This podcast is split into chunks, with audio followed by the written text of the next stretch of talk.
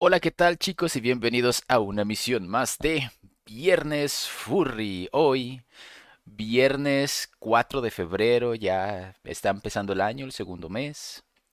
Pues para decirles que hoy no está nadie en el programa, solo estoy yo. Va a ser un monólogo de mí hablando sobre todas mis vivencias en Viernes Furry. Espero que se la pasen bien hoy, así que traigan su... No, cierto. Bueno, hoy es Viernes Furry, aquí estamos, estoy yo, me presento, soy Ronnie en los controles y por ahí tenemos a Paco. Hola Paco, ¿cómo estás? Ah, sí, no que, no que estaba solo. Estaba, pero ya llegaron muy rápido todos. Sí, ya todos llegamos. De hecho, ya hay 24 personas mirándonos ahora. Eh, muchas gracias por, por venir a, a nuestro en vivo, que después se hará podcast. Eh, sí, eh, muchas gracias. Sí, de segundo mes del año, el más corto del año, pero aquí estamos. Y espero que no sea el único programa del mes. Creo que es el, el mes más corto del año, pero vamos a tener más de un programa. Eso va a ser un milagro. Pero pues sí, aquí también estamos con Targus, el de los ojos amarillos y ojos rojos. Hola, ¿cómo estás? Hola, ¿qué tal? Pues bien, bien, aquí esperando el puente, ah, que ya empezó. ¿Hay puente? Sí, el lunes no se trabaja. ¿Por? Mm, ¿Quién dijo que no se trabaja? Ah, pues el gobierno. Ah, Si a, si a ti te van a explotar, ya es otra cosa. Por... No, pero me lo van a pagar doble. Entonces es tan Ah. bonito. No, pero eso es otra cosa. Bueno, sí. pues bueno, hola, Polo, ¿qué tal? ¿Cómo estás también tú? Hola, Targos, ¿qué tal? Buenas noches a todos. Es un gusto saludarlos en este frío mes todavía. Todavía no entra la primavera, todavía sigue haciendo mucho frío. Yo me estoy congelando. Ahorita me voy a preparar un cafecito porque está haciendo frío. Entonces, hace frío nada más. Pero bueno, también tenemos aquí a nuestro queridísimo canino Coy del Coyote. Hola, hola, sí, así es, aquí estamos. Vamos a, a tener por fin un programa un poco más consistente después de una inactividad un poco grandecita, pero definitivamente eh. Es, es bueno poder tener acceso a platicar. A Coidel se le olvidó que tuvimos programa hace 15 días. Sí, es lo que estaba pensando. Fue como que, ¿cuál actividad? En actividad, pero sí, ya, ya hemos tenido actividad. No, no, no, pero me, me refiero, o sea, que tuvimos un, una racha de... O sea, lo que voy es... No fuimos consistentes. Yo me lo imaginé otra vez así todo sudando. ¿eh? Está bien, Coidel, sí te entiendo. Mira, ya. fu- Fuera gorros de Navidad, dicen. Sí, ya, fuera gorritos de Ah, Navidad. eso. Sí. De Recuerdo. guardar los adornos. Si alguien todavía tiene el arbolito en su sala, ya quítelo, se le va a llenar de tierra. Como aquí nuestros vecinos que todavía tienen su, su nacimiento.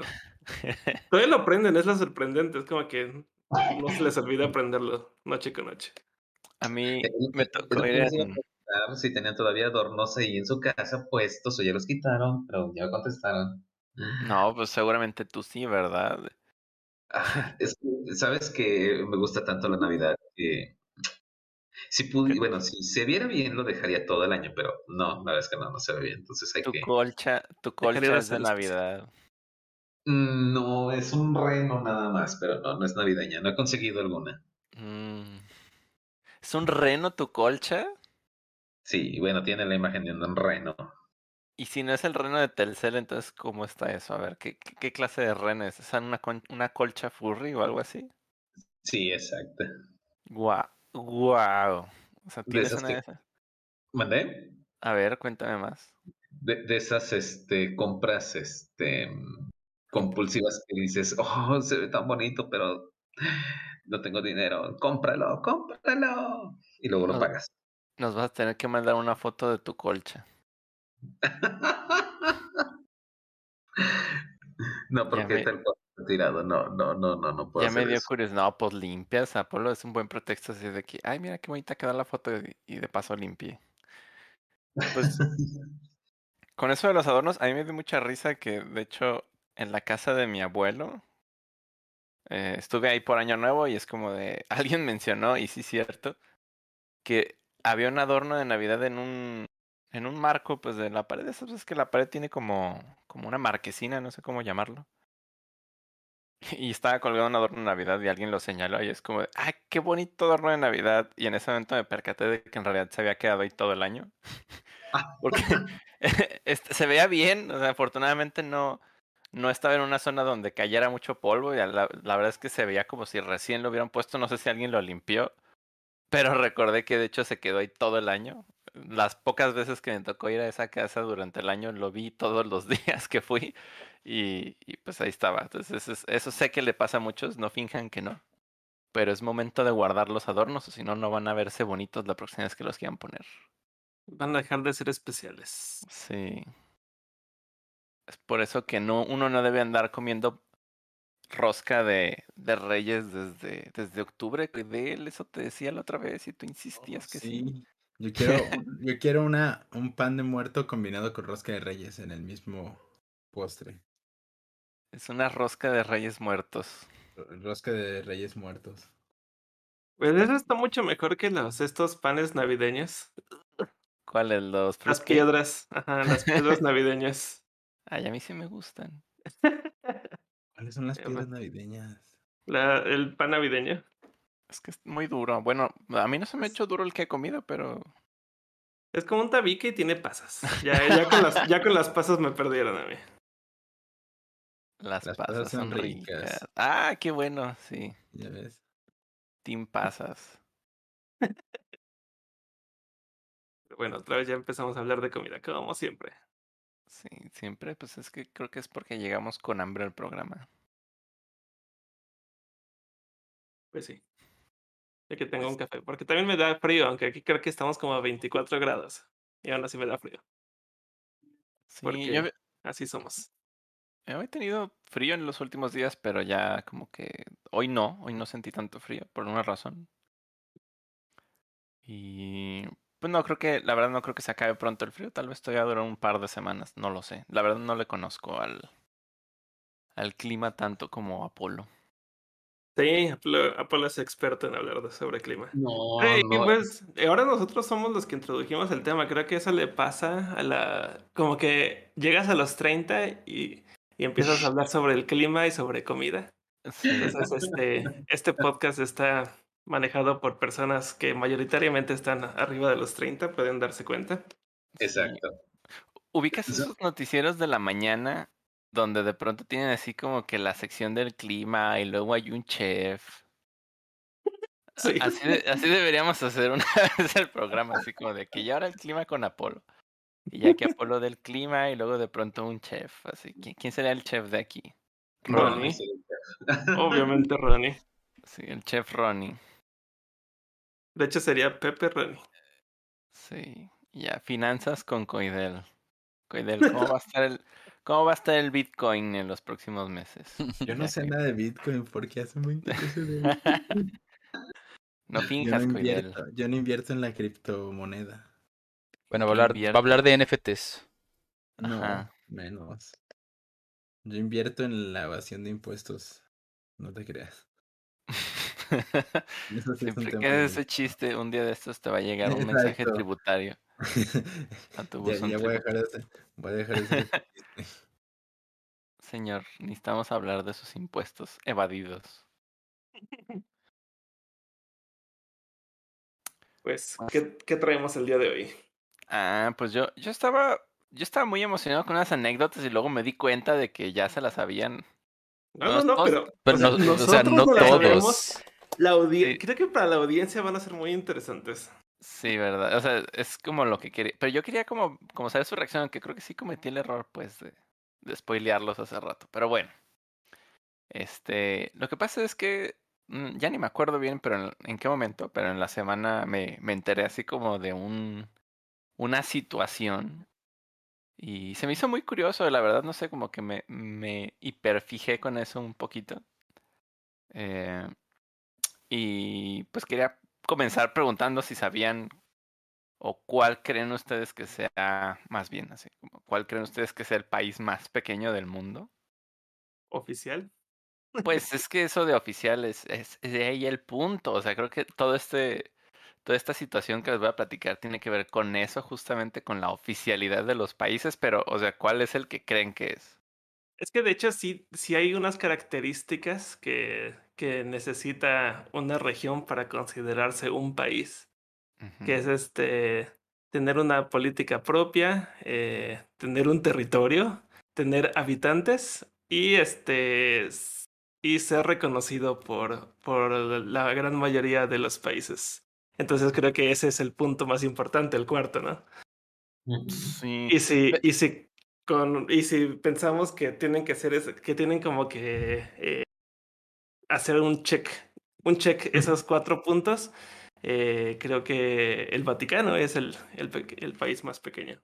Sí, aquí está diciendo Guillermo Ayala, el país más pequeño del mundo es el Vaticano. Hace, hace rato también, pues es lo que es lo que veía. Eh, también, también estaba viendo un poco sobre la teoría este, pues del, del Estado. Decían que había, había como dos como dos corrientes, una es la teoría constitutiva y otra es la teoría declarativa. Así, todo esto estoy diciendo, pues es un wikipediazo, ¿verdad? Entonces, así como que no soy experto en el tema, pero lo que entiendo es que de parte de la teoría constitutiva es cuando alguien se, se constituye a sí mismo, ¿no? Es como lo que puedas hacer por ti. Si ahorita a nosotros se nos ocurriera hacer este un país, eh, la soberana república de Coidel, eh, pues realmente nadie nos podría impedir hacerlo, y podríamos definir un territorio. La verdad es que eso es, creo que es la parte que nos costaría más trabajo, pero podríamos hacerlo, suponiendo que podemos hacerlo, ¿no? Que sea, mi casa, que sea el territorio. Ajá, no, no sé quién metería mano ahí, o sea, no sé si, si de pronto México es como, ah, ah, eso no se puede, y, y de hecho eso es como, pues no sé, un, un, conflicto político, ¿no? Que no lo podemos permitir, porque justo esa es como, como la duda que tengo ahí como más profunda, no, no tengo una respuesta, no sé si yo decidiera, supongo que tú que no es tu casa, ¿no? A lo mejor es un terreno un poquito más grande. Como que tienes un rancho, o tu abuelo te lo heredó, lo que sea, y tú quieres hacerlo un país, o sea, no sé qué, qué opinaría este el país que ya existe previamente de lo que estás haciendo, pero pues, supongo que así es como se puede uno agarrar a, a los golpes con, con las situaciones políticas, ¿no? Pero bueno, o sea, la parte constitutiva es algo que podemos hacer nosotros, podemos definir nuestro sistema de gobierno, ¿no? La, como, como dije que era la soberana república de Coidel, pues entonces Coidel es el, es el presidente, luego tenemos a, al vicepresidente Apolo, al canciller Ronnie, al, al senador Paco y, y, yo soy el de la moneda. Ah. y, y, ya con ese sistema de gobierno, pues ya, ya tenemos dos pasos. Tenemos territorio, el sistema de gobierno, la población, pues podemos ser nosotros mismos. Y, y luego nos falta hacer leyes, ¿no? Entonces la ley, pues ya, las escribimos en un papel y listo. ¿Cuáles van a ser las leyes? Quién sabe, no nos importa, pero escribimos cinco. Ser como muy tipo de casita del árbol, ¿no? Prohibido la regla. Es cierto. Sí, va a ser como de casita del árbol de, ay, no se permiten niñas, Niñas. no se permiten. Groseros eran con las niñas. Era el cliché, el cliché de Es que el no las dejaban entrar, pero pobrecitas que tenían ellas de malo. Te tenías que saber la contraseña para poder acceder al país. Hay No, no, o sea, episodio no- de los nada de Simpsons. pasaportes ni nada de eso. Tienes que saberte la contraseña para poder entrar al país. Hay un episodio de Los Simpsons, creo, que se desarrolla en una casita del árbol. No, pues todos, ¿no? No, o sea, no no. todos, pero era muy frecuente que salían, que Las salía la la- casita. La casita del árbol sí, sí era frecuente. De hecho, todos los de Halloween se llamaban así, ¿no? O Ah, la bueno, sí, pero no, no todos los de Halloween tenían que ver con la casita del árbol. Mm. Pues, pues sí, o sea, entonces ya tenemos nuestro sistema de leyes y no permitimos que entren los... am, a ver, ¿qué especie no tenemos aquí? Las lagartijas. O sea, no, no aceptamos la escalis en, en, en este país. Pobre Croc. Puro animal con pelo. Y ya, en, en teoría con eso ya, ya deberíamos poder estar constituidos como un país, pero pues existe como esa, esa otra parte que es como del reconocimiento por parte de otros estados. Eso no lo puedes forzar, o sea, los estados simplemente tienen que voltearte a ver y decir, sí, sí, cierto, entras al club de los países. Bienvenido, ¿no? Y esa parte es la que llamaban teoría declarativa. Pues el punto es, este, y aquí ya alguien ya anda mencionando por ahí en los comentarios, que yo estaba viendo la historia de este lugar llamado el Principado de Sealand. Y pues el Vaticano es el que está reconocido como el país más pequeño del mundo porque cumple con todos los puntos. Pero pues este lugar en teoría también lo hace, aunque pues no, no se le está dando ese reconocimiento. Esa es como la parte que, que le falta, pero según ellos sí lo han reconocido dos países por lo menos en el mundo en dos ocasiones históricas y esa es como la, la cosa que me, que me estuvo como emocionando mucho porque me parecía muy chistoso. O sea, yo me imaginaba todo esto como una película de, de Wes Anderson. Eh, está, está bastante chusco lo, lo que sucede. Y, y pues es lo que quería venirles a platicar. Este. No Pero sé. ¿qué otros países? Eh, también otros otros micropaíses, ¿no? También lo reconocen. Pues, ¿qué conoces tú de otros micropaíses? Yo, yo hasta ahorita apenas estoy entrando como en eso. O sea, este es el primero que, que estaba viendo y no, no, no conocía de otros. No sé si tú conoces de, de otros lugares que también son muy pequeños. Sí, de hecho, justamente yo, eh, hay uno que, que, de, que tal cual lo describiste, hubo un rancho en Estados Unidos, en medio de la nada, que decidió ser un, un país. Eh, obviamente se lo negaron y hasta llevaron a la Fuerza Armada para decirle que no.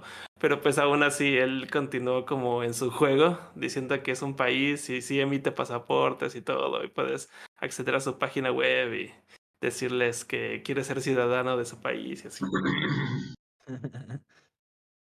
Eso está interesante porque imagínate declararle guerra a Estados Unidos estando dentro de Estados Unidos. Sí. de que hay un, una mini nuke y borran tu rancho del mapa. No, pues es que obviamente se dieron cuenta que lo que está haciendo es un juego, pues no, no, o sea, no, no quiere realmente este un país. Y creo que ese, ese país también jugó con alguien a que se hacía una guerra con otro micropaís y de pronto entraron en guerra, en guerra dos micropaíses. Órale. Y fue ese mismo en Estados Unidos. Ah, ok, ok. No, no, no, no. El Principado de. ¿Cómo se llama? El, el que está en medio de un buque. De Sealand. Sealand, sí, ese, ese no. Ese, ese es muy pacífico al parecer. pues ni tanto, ¿eh? Hubo una este película, ¿no? Al respecto. Es, Creo que... alguien estaba comentándome, pero no. O sea, como que hay una película de lo que entiendo que sucedió, o como una de las causas por las que se, se dio. Hay, hay un lugar que quizá. Bueno, perdón, te interrumpí. No. Hay un lugar que quizá no cuente como micropaís, pero recuerdo que se me hizo súper interesante la historia de esa ciudad, una ciudad que estaba en China, que era como un cuadradito eh, que tenía una densidad poblacional gigantesca, así enorme. Ah, pero ese estaba en medio de Hong Kong, sí. En Hong Kong, eso, que ya no existe, pues, pero este, que se llegaron a filmar películas ahí y todo eso.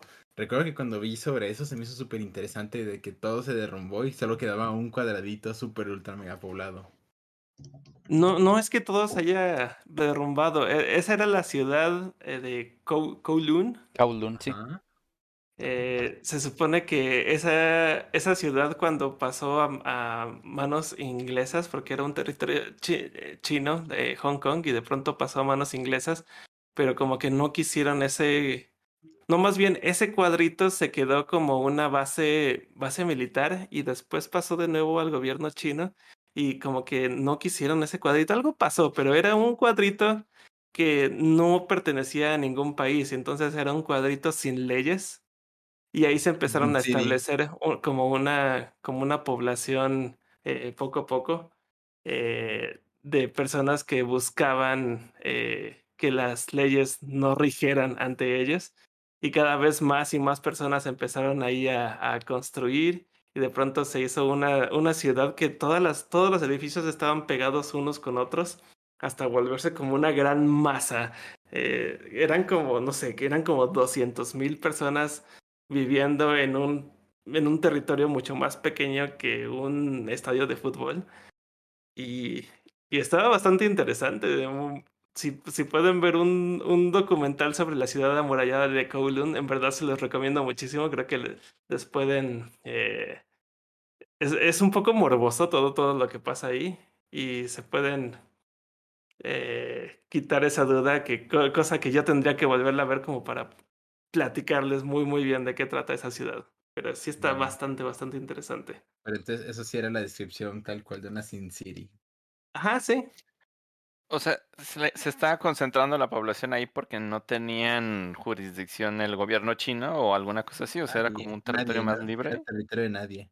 Ajá, era un territorio de nadie, no le pertenecía ni a Gran Bretaña ni a, ni a China. Y entonces, este, ahí muchos se iban a, a esconder, prófugos.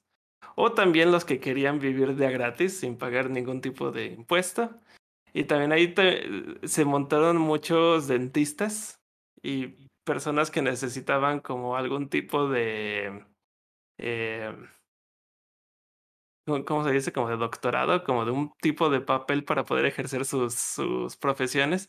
Ah. Eh, por ejemplo, los dentistas sin título podían ejercer su profesión ahí en Kowloon.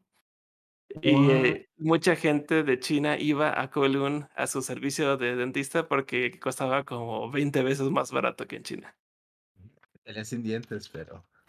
Sí, sí, sí, sí. Suena muy peligroso. Uf, de hecho, eh, esa ciudad sí estaba como... eh, Era- No tenía, no tenía drenaje. Ok, era San Ah. Juan de Dios la ciudad. Creo que San, Ah. San Juan de Dios es un paraíso. Era Tepito la ciudad. Ecatepunk se le queda hermosa. Ecatepunk 2040. ¿Cómo, cómo, cómo es el año el del juego? 2042. 2077, ¿no? 2040. Ah, no, 2077, sí. Ecatepunk. Ecatepunk 2077. Sí. Cierto, como paréntesis, volviendo a un tema, eh, Ronnie había hecho una encuesta ahí en el chat que, que, que si las pasas arruinaban la comida. Ganó No. que sí.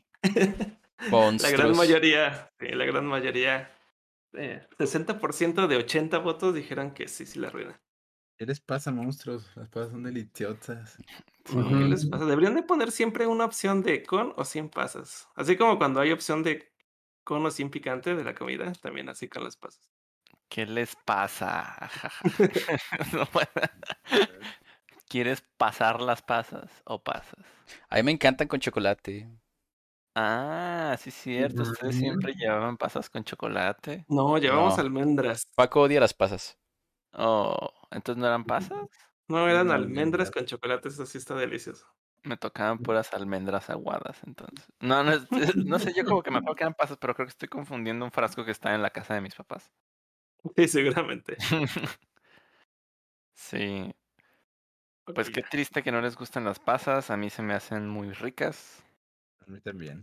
A Coidel también. Si quieren regalarle algo a Coidel este 14 de febrero, pues le pueden regalar pasas. Pasitas. Este. Ay, no, y ni, ni siquiera arándanos. No sé por qué piensan que a toda la gente le gustan los arándanos. ¿no? ¿Tampoco te gustan los arándanos? Es lo mismo, es lo mismo que una pasa. No es cierto, tienen sabor diferente. Fíjate que sí, me sorprende que no te gusten. Es algo que yo siento que es como que muy universalmente amado. Como dices, Mm, No, yo, ir cono- yo, yo conozco también al team no arándanos. al team no arándanos como Sí. monstruos. ¿A Está quién no le, hay, hay gente que no le gusta la pizza con a piña, quién no le gustan los cranberries? Ah, los cranberries son muy buenos. Y la La pizza verdad. con piña está más bañada que las pasas y los arándanos. Sí, sí me gusta el jugo de arándano. Al menos es- eso sí está chido. Porque sí he probado así como cosas sabor pasa y eh, no me gusta. En cambio, cosas sabor arándano sí me gusta. Por eso en la, en la soberana república de Coidel vamos a comer pizza con piña, arándanos y pasas. En la Guau. soberana república de Coidel. Paco estaría enjuiciado por traición a la nación. ¿Sabes qué es lo curioso? Que a mí las cerezas así solitas y frescas no me gustan, pero me gustó una Oh. pizza con cerezas. Estuvo bien buena. sí. Una hawaiana con cerezas es deliciosa. ¿Dónde les tocó comer algo así sin hacer es- anuncio? bueno, está difícil. Pues sí, aquí en, aquí en Guadalajara unas pizzas a la leña. Y ofrecían eso Ah. de pizza hawaiana con cereza. Entonces era piña, cereza, jamón. Digo, ah, ya ve, a ver qué tal. Vamos a arriesgarnos y pedimos una. Oh, estaba deliciosa esa cosa. Sí, es que en la antigüedad, antes de, del COVID, la era antes del COVID, recuerdo haber este, ido a una pizzería, mm, oye, ni siquiera me acuerdo el nombre, fíjate, entonces ni, ni voy a poder hacer anuncio sin querer. Pero tenían unas pizzas muy extrañas, o sea, había pizzas con higos o Órale, qué raro. Y no- no- o sea, no son las del perro negro que le ponen así que espagueti, porquería y media. o sea, sí eran cosas como, como escogidas. O sea, no, no era como un invento así de, de una mente perturbada que, que lo mismo se hace unos tacos de chilaquiles como una torta de, no sé, tamal o alguna cosa así. Pero eh, sí estaban muy interesantes. O sea, recuerdo que había, creo que sí había una con cereza. Por eso me- por un segundo pensé que quizás era... Yo estoy seguro. Yo voy a terminar haciendo el comercial porque creo que estoy segurísimo de que estás hablando del mismo lugar. Son las que se llaman Petra, ¿Petra? No, así no se llama. ¿no? Entonces, esas son las que probaron ustedes, ¿no, Paco? Sí, nosotros sí. ¿Y por qué Ah. volvimos a hablar de comida? No sé, Pues, estábamos hablando de micropaíses, eso sí estaba Sí. interesante. O sea, no- y luego salió la encuesta. O sea, Ah, sí, con la encuesta, muy cierto. Sí. A ver, Bueno, entonces, micropaíses, Kowloon, ya dejamos de hablar de Kowloon, creo. Investíganlo, Ajá. investigan sobre Kowloon. Y yo creo que también van a investigar, terminar investigando sobre la soberana o principado de ¿qué? De Sealand. El Principado de Sealand. Sí. Sí, el Principado de Sealand tiene, tiene, todo comenzó con la Segunda Guerra Mundial, como todas las historias de, del siglo pasado. Tienen buenas raíces en la Segunda Guerra Mundial, que por cierto recuerdo, también tenía otro dato. ¿Tú sabías que Pancho Pistolas? ¿Sí ¿El sabes quién Disney? es Pancho Pistolas? Ajá.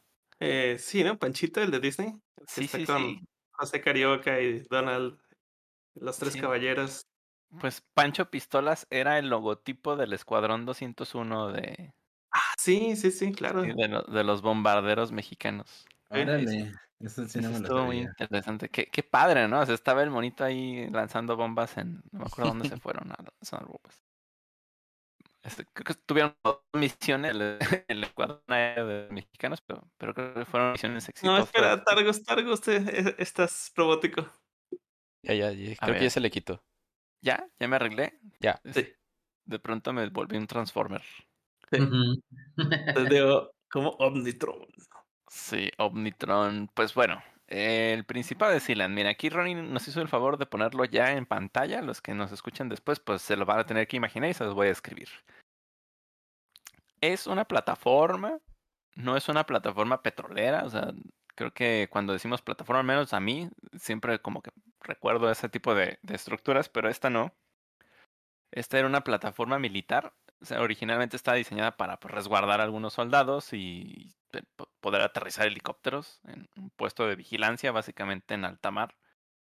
Está compuesta por dos torres de, no sé si sea concreto ladrillo, pero parece que pues han durado bastantes años. Por lo menos tienen ya unos 80 años ahí, más o menos. Según yo la llevaron como en el cuarenta y tantos. Ah, sí, sí, en 1942 la llevaron al punto donde está. es- es- Estaba construida sobre un sobre una especie como de buque que no, no tenía motor, es un buque de arrastre. Y, y pues así la, la llevaron hasta ese punto que era un punto pues lejos de, del límite político de, de las aguas de Inglaterra. Y lo que esperaban era pues poder ahí tener como un puesto de vigilancia, ¿no? Como para ver cuando se acercaran barcos o algo, pues daba era conveniente el lugar porque había como unos bancos de arena, entonces no había tanta profundidad. Lo que hacen es que llevan esa estructura flotando y la hunden para que ya el casco del, del buque ese que no, que no tiene motor, que solo se arrastra, pues ya se, se asienta sobre el fondo de arena y pues la estructura principal, que es esa como dos torres de, pues sí parecen ladrillos, algunas personas dicen que parecen ladrillos y sí, como que da la impresión de ser ladrillos. Yo pensaría que no durarían mucho si fueran ladrillos, pero ya lleva bastante ahí. Y pues ya, se queda ahí, ya es un, ya es un lugar en el mar, en medio de la nada. Y estuvo en funcionamiento a lo mejor unos pues ocho años más o menos. Este, creo que fue en, en 1950 cuando ya el ejército de Inglaterra decidió abandonarlo. No, no estoy muy seguro del año, pero pues fue.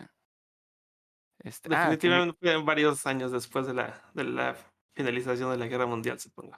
Sí, mira, estoy, ya, ya tengo aquí el dato. 1956 fue cuando, cuando ya se evacuó de manera definitiva. Este, pues estuvo en operación ocho años. No, no, no. Perdón, este, 14 años. Estuvo en operación como base militar. Y pues eso, de 1956 a cuando se transformó en, en lo que es hoy, pues pasaron aproximadamente unos 10 años, ¿no? Estuvo como 10 años abandonada en medio de la nada, entre la década de 1950 y 1960. En aquel entonces los radios, eh, supongo que las estaciones de radio más bien, estaban muy reguladas en, en Inglaterra. O sea, no, no sé qué, qué, qué tantas restricciones les impusieran, la verdad es que no encontré mucha información todavía, pero creo que una de las películas que tú men- no sé, mencionaste como que había una película y lo que encontré es que la película que hay por ahí justamente habla de este tema, de que tenían la costumbre de hacer radios, estaciones de radio, perdón, que transmitían desde mar, desde alta mar, lejos de, de los límites políticos de, de Inglaterra, pues para poder, supongo, transmitir sin problemas con eh, la información que quisieran manejar o, pues incluso los derechos de autor, ¿no? De, de las canciones, supongo. No sé si era tal cual solamente eso. Y pues un, una persona llamada Roy Bates, eh, que era un pues un presentador de radio que tenía su estación de radio pirata en un barquito, supongo, eh, pues decidió apoderarse de esta base en la que ya había unos ocupantes que justamente eran también radiopiratas, pero fue y los sacó de ahí y se estableció en ella y para tener como más este jurisdicción sobre la plataforma, decidió declararlo un, una nación independiente bajo el nombre del Principado de Sealand y él se declaró el, el emperador, el emperador de ese príncipe, ¿no? Pues supongo que príncipe, no, o sea, pues es que era el gobernante, ¿eh? este Es que de hecho príncipe, bueno, la palabra príncipe no significa que es como el hijo del rey. Eh, sí, el príncipe significa como que es el primero en. Oh, ok, ya, ok, ok. Y No, entonces, este, los principados no, no es que so- solo los hijos del rey son los que gobiernan. Los principados son, se, se llaman príncipes los que gobiernan el, eh, el territorio. Entonces, ahorita actualmente creo que solamente existen todavía dos principados en, en el mundo. No tienes idea de cuál es el, o sea, no sé si este cuenta No, para, definitivamente no cuenta. Sé que uno es Liechtenstein, el otro no lo sé. ya. Pero sí, ya estoy seguro que uno es Liechtenstein. Todavía tienen un príncipe, un príncipe gobernando. Entonces esa, esa aclaración sí, sí tiene sentido con lo que estaba leyendo, creo que ya, ya lo, lo comprendo más. Este, pero entonces sí, él, él se declara entonces como príncipe de, de este territorio que pues Pues está en pantalla, lo pueden ver, yo creo que debe medir unos, no sé, unos 15 metros por tal vez 60 máximo, o sea, es como súper pequeño. Eh, las medidas han de estar por ahí, justamente, eh, pues no, es, un, es una, viene como en kilómetros cuadrados, es como una cantidad muy, muy inferior, pero el, pues es una, es una torre, ¿no? Es, un- es una torre de, de dos pilares con, con unos cuartitos ahí y un montón de cosas oxidadas expuestas a, a los vientos y a las aguas de alta mar. En la corrosión. Ajá. Y pues la, cosa más chusca es que pues él es como, ok, pues ya este es un país, este, yo soy el príncipe, tengo, tengo esta este, soberanía sobre este territorio y nadie me puede decir qué hacer y yo puedo hacer lo que yo quiera aquí, ¿no? O sea, entonces puedo transmitir lo que yo quiera por radio, puedo emitir documentación, pues no sé para qué te va a servir, pero puedo emitir documentación, ¿no? Puedo hacer pasaportes, puedo hacer lo que yo quiera. Y están jugando a dar a ser el país independiente cuando de pronto en 1967 ¿Esto fue cuántos eh, años después? el no, espera, espera, me, me estoy confundiendo con la fecha. Eh, fue en 1968 cuando al, al hijo del príncipe, entonces este es el que yo iba a llamar el príncipe, pero entonces este va a ser el, el principito, no, no sé cómo llamar. Pero pues el hijo del príncipe fue llevado a juicio porque este le disparó a un buque de la Armada Oh, británica. no. que iba pasando por ahí. y entonces él lo tomó así como de, ¡eh, nos están invadiendo, aléjense! Y les disparó. Entonces la, la Armada Británica es como de, ¿qué pedo, qué pedo? ¿Por qué nos dispara? ¿Qué, qué está sucediendo, no? Entonces pues ya llevaron a, a corte la, la situación, es como de, bueno, no, Supongo que no dañó el barco, supongo que no mató a nadie, o sea, porque pues la situación la verdad es que se terminó arreglando con una plática. Pero así no creo que, o sea, dispararle a algo militar de un país es como que... No es una comunidad muy inteligente. No. Sí, y pues es que justamente ese mismo año, o sea, ya, ya en noviembre el, el juicio, el, pues hace el fallo, pues el, el fallo de no hacer nada de decir, es que el, el, incidente se ocurrió fuera de las aguas nacionales, eh, en este territorio que dice ser su propio país. Y supongo, por eso supongo, o sea, la verdad es que no, no hay información muy clara de a qué le dio con, cuando les disparó, si les pegó, si, si no les pegó, o sea, si solamente fue como una advertencia. Pero pues la, la corte de, pues la corte británica decide no hacer nada y, y decirle pues está bien porque pues es un, un territorio ajeno y, y, ok, lo entendemos, ¿no? Y pues ya, la libraron, ¿no? Lo liberaron, lo quedó, quedó todo en paz. Pero esta es una de las, de las cosas que citan, o sea, el, el príncipe de, de Sealand. La victoria contra el es que es una victoria para él. No, ajá, no, ni siquiera, o sea, eso puede ser una, pero lo que él dice es como de exacto. O sea, al, al hacer esta como pues declaración en juicio de que somos un territorio aparte, nos están declarando por pues como un país. O sea, están reconociéndonos. O sea, es como, como que, ah, quiero ser un país independiente. No, no puedes ser un país independiente, solo eres un, un pedazo de, de metal flotando en el mar, ¿no? Pues te disparo. ¡Ay, no! ¿Y por qué me disparaste? Eh, ah, vamos al juicio. Y ya en el juicio es como de, no, no podemos hacer nada porque eso sucedió fuera del mar, digo, fuera del país. Y entonces es como de, ¿ves? Sí soy otro país. Eso, eso no fue en tu país, fue en el mío. Entonces, pues esa es como su, su carta magna de, de decir. Sí, le están dando la razón, sí. nos están dando la razón, nos reconocen como otro lugar y no nos van a hacer nada por eso.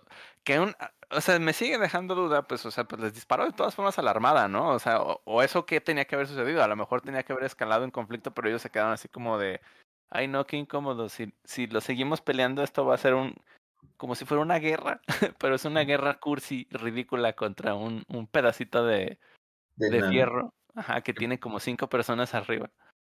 Mira, es, todo ahorita que están comentando todo de rapidísimo, comencé a leer un poquito esto. Y, y, es muy curioso que puedes comprar incluso títulos este, nobiliarios. O sea, ahí en Zealand puedes comprar por 600 euros, se puede, eh, se puede comprar, eh, lo siento, una, dos, tres, ya. Por 600 euros se puede ser nombrado duque o duquesa. Sí. Sí, justamente. O sea, si tú ahorita quisieras ser este Sir Sir Brent de Sealand, pues nomás necesitas desembolsar un dinerito y ya, ya tienes tu título de la nobleza. y, puedes, y puedes agregarlo ya a tu currículum, o sea, ya tienes tu título y todo, y puedes eh, ponerlo en tu en tu currículum vitae de que soy Sir Lord de un país. Perdón, sería tan, tan, tan cómico esto, pero es tan cierto. ¡Wow! No manchen.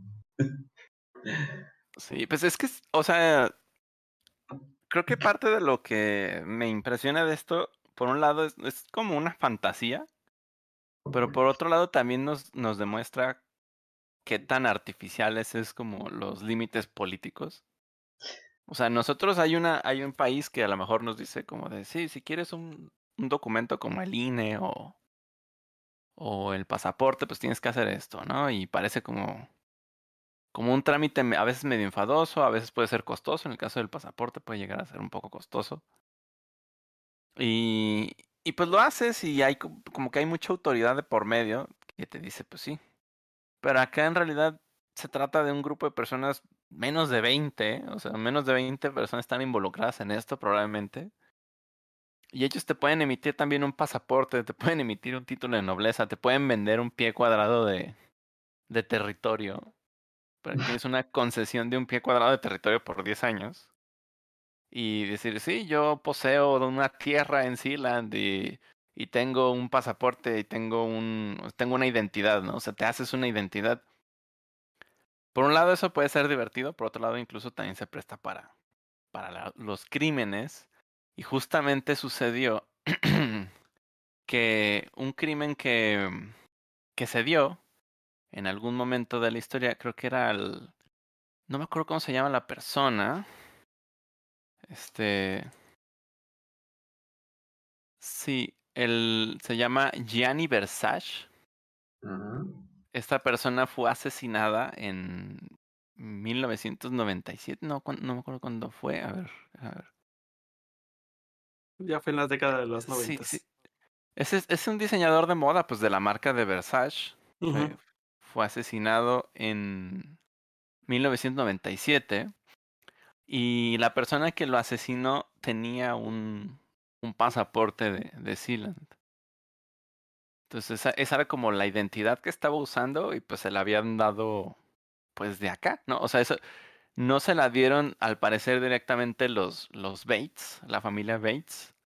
Supuestamente se lo dio otra persona que es parte de la historia que vamos a que todavía como que sigue un, rato más de que se llamaba el Alexander G. A, ay, bueno, no sé pronunciar esto. Achenbach, vamos a decir Achenbach. Eh, que pues era supuestamente el primer ministro de Sealand, ¿no? Pues asignado, pero pues él era un alemán, no era un inglés. Y al parecer durante un tiempo estuvo vendiendo pasaportes como a diestra y siniestra, más allá del conocimiento de, de la familia real. Y pues muchos de esos pasaportes de hecho se utilizaron para pues para hacer fraudes, ¿no? O, o hacer este cosas ilegales en, en el resto del mundo. A partir de eso, pues decidieron revocar muchos documentos y hoy en día pues te dan otros, ¿no? Como eso de los títulos de la nobleza y, otras cosas que pues sí se sienten un poco más de juego. Y no sé, en caso de que tú quieras hacer un trámite, qué tanto te amparen, ¿no? Porque pues al parecer no existe un reconocimiento internacional de este lugar, pero pues están estas dos situaciones históricas que, que al parecer nos dicen que sí, que sí hubo un reconocimiento sobre una situación política, ¿no? Uno de ellos pues es este de del disparo que hizo el, el principito a, a un buque y la otra es justo cuando esta persona, el Alexander Achenbach, que era primer ministro, decidió junto con otros alemanes que él conocía, eh, pues hacer como una especie de revuelta en la plataforma y tomarlo por la fuerza y decir, no, pues ahora yo voy a ser el dueño de este lugar, ¿no? Entonces tomó como, como prisionero al, al hijo de, del príncipe, que, se llamaba Michael Bates. Pues fue como su, como su rehén, ¿no? Lo, lo mantuvo ahí este, en, encerrado, dice que pues varios días hasta que lo soltó y pues ya se había quedado con, con la plataforma, ¿no? Decía que ya era suya.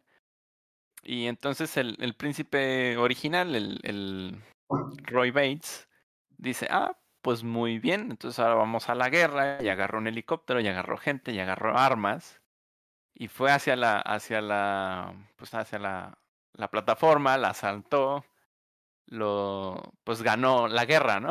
No sé, no sé cuánto duró esa batalla, no sé cuántas personas murieron, creo que ninguna. Este, y tomó como, como prisioneros de guerra pues, a los que estaban ahí, a los que estaban eh, rebelándose, específicamente a este Alexander, y, y di- dice que los mantenía cautivos a menos que pagaran 75 eh, millones de, no sé la verdad qué moneda estaban manejando, no sé si eran libras o, o qué eran, 75 mil me parece, perdón.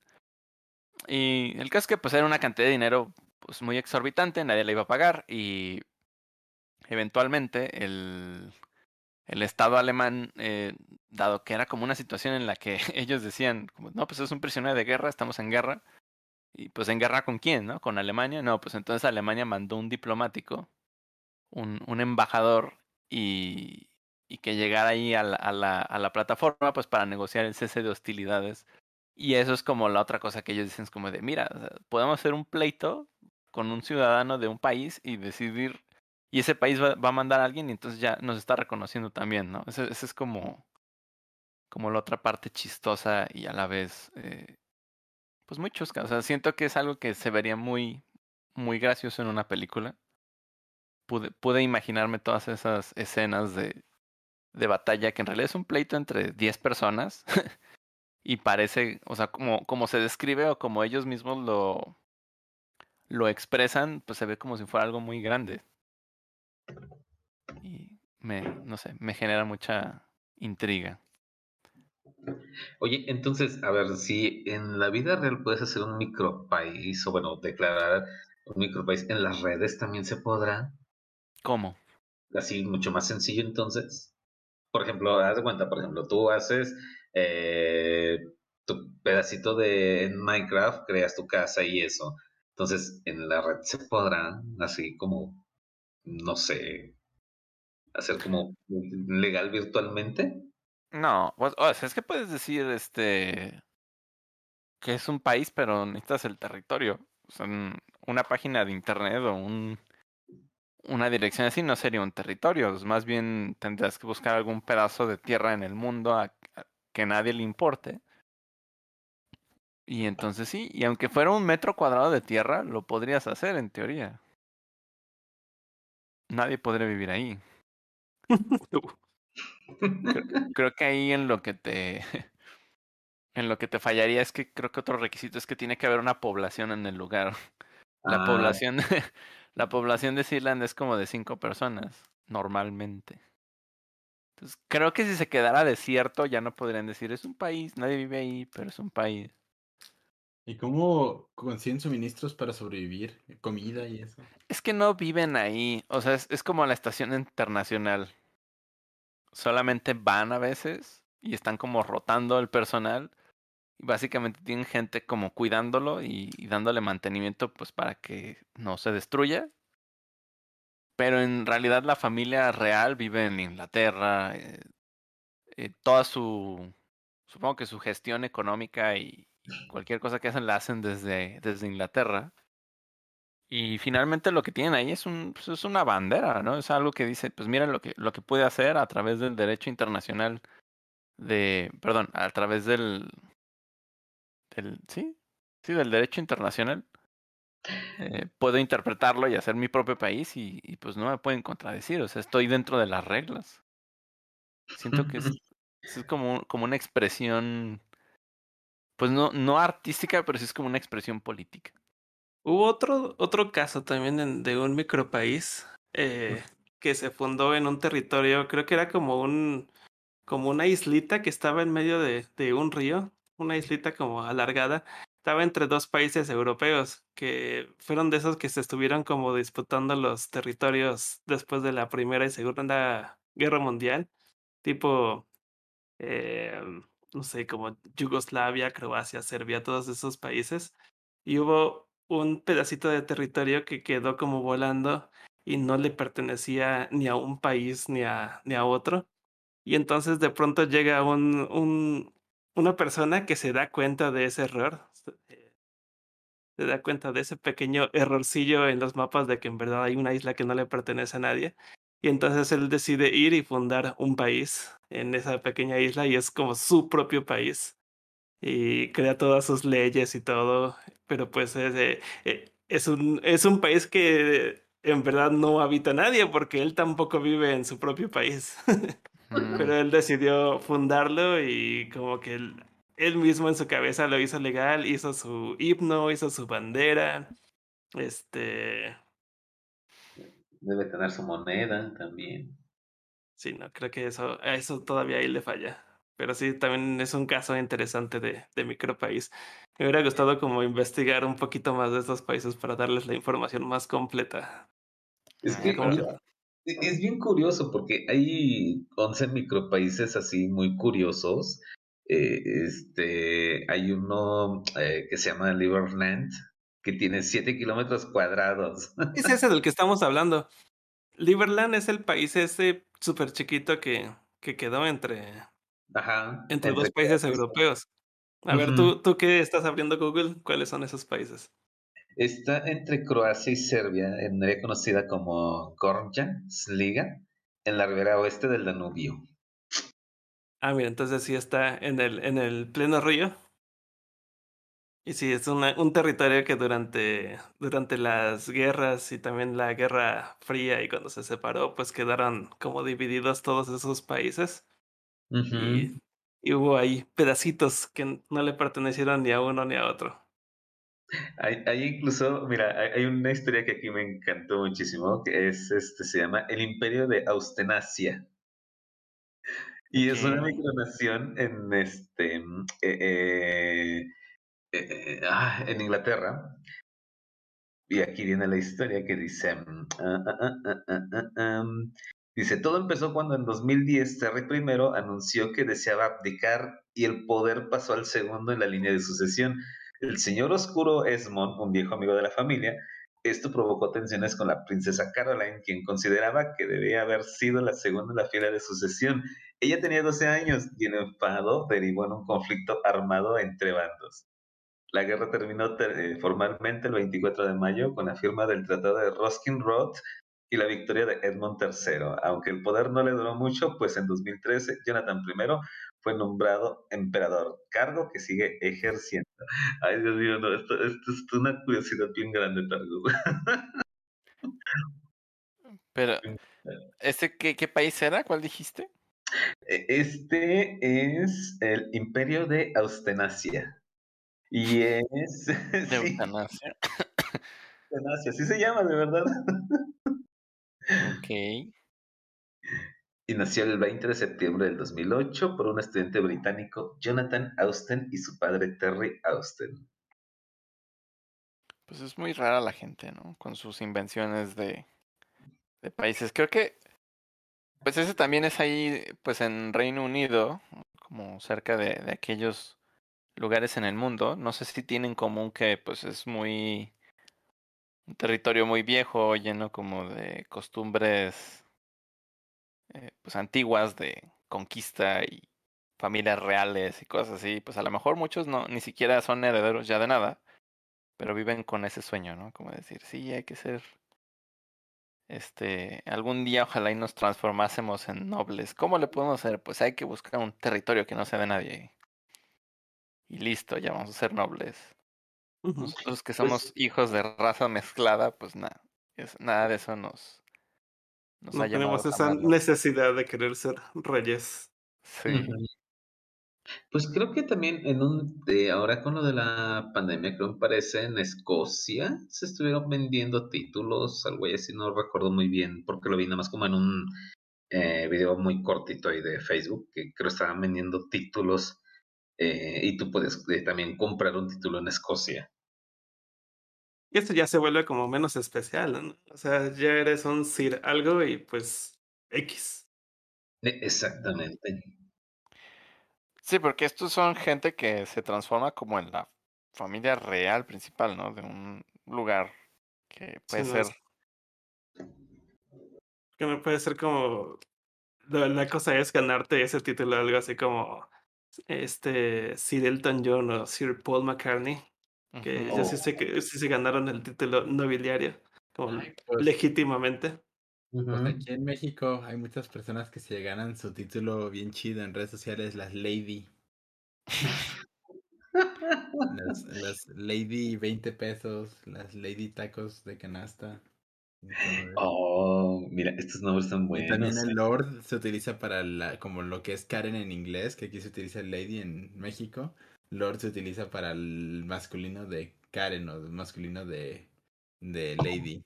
Entonces como que el, el título que puedes conseguir de las maneras inapropiadas. ¿Los lords son Karens macho? Sí, Macho, me encanta eso. son caros. Karens. Karens. Sí.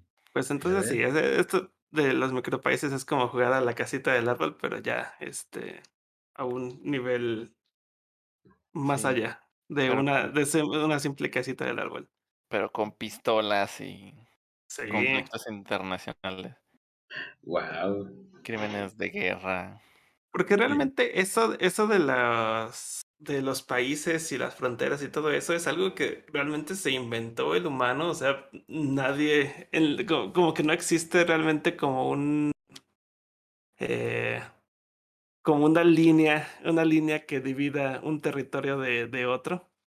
Pero pues es algo que se ha estado haciendo ya desde hace eh, muchos, mucho tiempo y que han provocado incluso guerras, ha provocado muchos problemas y luego esas fronteras sí se vuelven, sí se vuelven reales, que de pronto levantan muros o que en verdad no puedes pasar de un lado para otro a otro si no tienes ciertos papeles.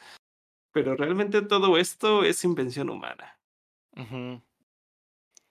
Sí, hay un libro, no sé si alguna vez lo has leído, probablemente te interesa leerlo, que se llama Homo, Homo sapiens. ¿Sí es ese? Sí, así se llama, se llama Homo, se llama Sapiens, de un autor que se llama Yuval Noah Harari o alguna cosa así. Eh, y es un autor, no me acuerdo si era israelí el autor. Y es bastante, es bastante bueno, es un, es un libro de antropología, tiene como de la historia de toda la humanidad, pero pues es un, es un análisis de, desde la perspectiva del autor, eh, de cosas que, que ha hecho el ser humano. Y en un capítulo maneja como pues todo esto de la religión y la moneda y la política y dice que pues en realidad son lo mismo en el sentido de que son inventados por por las personas y algunas cosas pensamos como, no, es que la religión es una cosa y la política es otra, pero en realidad tienen los mismos fundamentos, o sea, están, están basados como en, en cosas que creemos y decidimos creer y adaptar y, y proteger y que podemos incluso proteger con la vida, ¿no? Sí. Y, y eso es, es, es, muy, es muy interesante, es un muy buen libro. Eh, recomendación general para todos aquí. Pues ya, ya est- estuvo muy de moda, la verdad es que yo creo que si no lo leyeron, por lo menos lo vieron en las librerías. Yo sí lo vi en las librerías. Sí, estuvo muy de moda. Creo que en, en español le pusieron de animales a dioses. Así como de, ay, hay que vender, dijeron. ¿Cómo, cómo lo podemos vender? Eh, nadie lo va a querer comprar así nomás con ese título. Pues de animales a dioses. ¡Ay! Nada más Uy. cachín. Sí, entonces ya, ya solamente escuchando el título ya puedo sentir al, al Vaticano temblar, ¿no? Así como, o a, o a este, al, al cardenal Juan, Juan Sandoval Íñiguez ya diciendo alguna estupidez en redes sociales por parte del título, ¿no? O a tu abuelita decirte, no, mijo, ¿qué estás leyendo? Pero en realidad no es, no siento que sea tan polémico, de hecho se lo terminé regalando a mi mamá y eso creo que habría sido un suicidio en mi adolescencia, como de, mira mamá, tú que no me dejaste leer el código da Vinci, ahora léete esto. Este, pues finalmente creo que no lo ha leído, pero, pero es un libro bastante bueno. O sea, creo que sí, sí me dejó muy buen gusto después de leerlo. Que sí, es que es como muy humano, muy común como aferrarnos a nuestras, a nuestras propias creencias, ya sea políticas, religiosas, nacionalistas, eh, de como que sentirnos que pertenecemos a alguien y también como aferrarnos a nuestras costumbres, a lo que ya sabemos, a lo que conocemos, a lo que tenemos, eh, como que estamos, a lo que ya estamos como muy, muy apegados. Y por ejemplo, eso pasa precisamente con este tipo de peleas como las que tuvimos hace rato, o sea, sin, sin tocar como temas ni religiosos ni políticos, pasa mucho en temas tan, tan triviales como lo de eh, la comida no lleva pasas. Entonces, yo les digo, la comida no lleva pasas. O sea, no les estoy diciendo, la- a mí no me gusta la comida sin pasas. O no, es que yo prefiero la comida sin pasas. Les estoy afirmando, la comida comida. no lleva pasas. ¿Qué es lo que pasa entonces con ustedes? Luego, luego se prende, ¿no? Es como que, no, no, no, ya te porque estoy enjuiciando. toda, ajá, me estás enjuiciando, toda mi vida he comido comida con pasas. ¿Qué te pasa ahorita que de pronto tú me dices que no? Y entonces ahí se vuelve eso, como aferrarte. Tanto yo me estoy aferrando a una afirmación como tú te estás aferrando a, a que no debes de cambiar la idea porque es algo que con lo que tú creciste y no te va a llegar a alguien a de pronto cambiarte la idea. Por eso muchas veces nos cuesta mucho eh, como ser de mente más abierta y, y aceptar como, como nuevas ideas. Y por ejemplo, una pelea así como la que yo acabo de plantear, mm, tanto tú como yo podemos estar mal, yo por afirmar, tú por defenderlo, como también pudimos haber estado bien los dos. Simplemente hay que verlo como, como de un, como de una mente un poquito más abierta a que existen como diferencias en el mundo, existen diferentes religiones, existen diferentes creencias. eh, pues sí, vivimos en diferentes territorios que ahorita ya los consideramos como, como países, pero bien, bien podemos llegar a conocer a alguien de otro país sin tener que como que aferrarnos a que nuestras creencias son, que los, los tacos, los tacos son como los que se, como lo- se venden en México, no puede haber otros tacos. ¿Por qué? ¿Por qué no? ¿Por qué no nos abrimos a eso de que los tacos pueden ser eh, una, una tostada, una tostada con, con picadillo, crema y queso? Eso también pueden ser tacos y si tú los llegas a probar puedes darte cuenta que también son muy ricos y no sé, ese tipo de cosas. Sí, definitivamente. Creo que también por eso mismo, eh, si quieres comprender a la humanidad, puedes estudiarla en comunidades muy pequeñas y más o menos vas a dar cuenta que funciona igual prácticamente en todos lados, ah, solo que cambia la, la escala a la que funciona. Sí, es Pues- bastante... De hecho, eh, bueno, perdón, solo como para dar un poco de contexto a algo que me gusta mucho.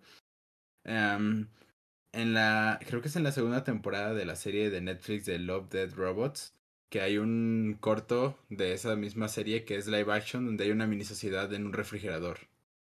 Es la primera esa. Sí, en la primera. Ese episodio me gusta mucho. Está muy padre. ¿Por qué te gusta tanto ese episodio? Me gusta porque, bueno, sé que es como que una crítica, autocrítica a la humanidad ese episodio, pero me gusta el hecho de que como que para los humanos que están viendo eso todo pasa como en un timelapse súper rápido y terminan... Ah, bueno, no quiero spoiler el, el episodio, si no lo han visto vayan y veanlo, está padre. Pues sí, más bien. Recomendación. Lo recomiendo, sí. Bueno, supongo que también, no sé, a ustedes qué les pareció. Sí, sí me gustó. No es mi favorito. No me acuerdo ya mucho de la primera temporada. Como que estoy confundido cuál era cuál. ¿Qué temporada que sea mi fue? favorito, pero fue bueno. Mm. Sí recuerdo que la segunda temporada algunos como que no me gustaron tanto, pero pero sí estuvieron chidos. Ujú. Costumbre de como que no, no puedes cambiar el pensamiento de una persona que ha crecido toda su vida con ella. Me pasó también con cuando estaba viviendo con unos con unos roomies, con otras personas. Eh, ¿Con unos Eh, Ronis dijiste? roomies, roomies. com- compañeros de piso, no sé cómo se les Sí, se sí. pueda llamar en español eso. Compañeros de casa. Con unos Ronis. Resulta que una de ellas guardaba el pan, el pan de caja en el refrigerador. Y yo le dije, no, el pan de caja no va en el refrigerador, eso es muy raro. Uf, se armó toda una pelea campal de eso porque ¿cómo? Si yo toda mi vida he guardado el pan de caja en el refrigerador, ¿cómo vas a llegar tú a decirme de pronto que eso no se hace? Oh no, y así fue como Paco tuvo que conseguirse otra casa. Aquí se guarda el pan de caja en el refrigerador. Sí, y, y era muy raro porque bueno, ok, ya el pan de caja está en el refrigerador, pero una vez que yo lo quería como consumir, pues estaba duro y frío. Muy Sí, raro. es Tenías raro. que vivir bajo las costumbres Sí. de los pan de cají refrigeradores. No, bueno. Sí. Bueno, Pues pero lo mismo pasa con la religión. Imagínate que de pronto llega alguien y te dice, eh, no, Dios no existe. Y pues, ¿cómo? Si toda mi vida me han dicho que sí existe. Lo mismo, ¿no? Por eso se arman tantas peleas o que te digan, no, tú, las leyes de tu país están mal, tus, las costumbres de tu país están mal. Y ahí es cuando empieza una guerra. Sí, y bueno, eso de Dios existe o no existe, pues ya depende, ¿no? Porque algunos no lo van a considerar así, pero el ateísmo, en teoría, pues también tendría que ser un... Pues hay que dejar que la de- gente crea, crea en lo que, en lo que quiera creer, en lo que le ayude a creer, porque eso es algo que entendí mucho, porque sí, en algún momento de mi vida sí estuve así como de, ah, ¿por qué creen en Dios? Este, me molesto, me molesto. Pero la verdad es que eh, está bien. Si la, si la gente les ayuda, si la gente en verdad les cambia, si en verdad tienen fe y esa fe les ayuda demasiado en su vida, si de pronto eh, alguien llega a conocer a, a, a Jesús y eso los, lo hace ser una muy buena persona, órale, qué padre, ¿no? O sea, entonces la religión sí está funcionando, adelante. Pero eso que Eh. ya quieren empezar a evangelizar, creo que ya. Eh, Eso es lo que te iba a decir, es lo que yo te iba a decir. El extremo funciona para ambas partes. Yo también tuve mi etapa de, ah, Dios, no, ah, por ignorancia, ah, estupidez. Y creo que fue gracias a hablar contigo que entendí ese punto de, sí, cierto, si a alguien le sirve, pues X. A mí tal vez, tal vez yo creo en ciertas cosas que para muchas personas son estúpidas y tal vez pues, para mí están bien y no vienen y me lo dicen. Y ahí es donde entendí lo mismo, de que, ah, pues está bien, la religión realmente tiene un lugar en, la, en el mundo, porque pues mientras haya alguien que le, le, le, le llene el alma, le, le haga sentir bien, pues está bien, pero yo he conocido el otro extremo de personas que tú dices, no manches, o sea, también aplica para ellos. A, veces la religión se va a odiar no tanto por el puro hecho de ser religión, sino por las personas que, eh, que actúan de una manera muy deplorable y que incluso va en contra de la misma religión, no sé si me entiendes.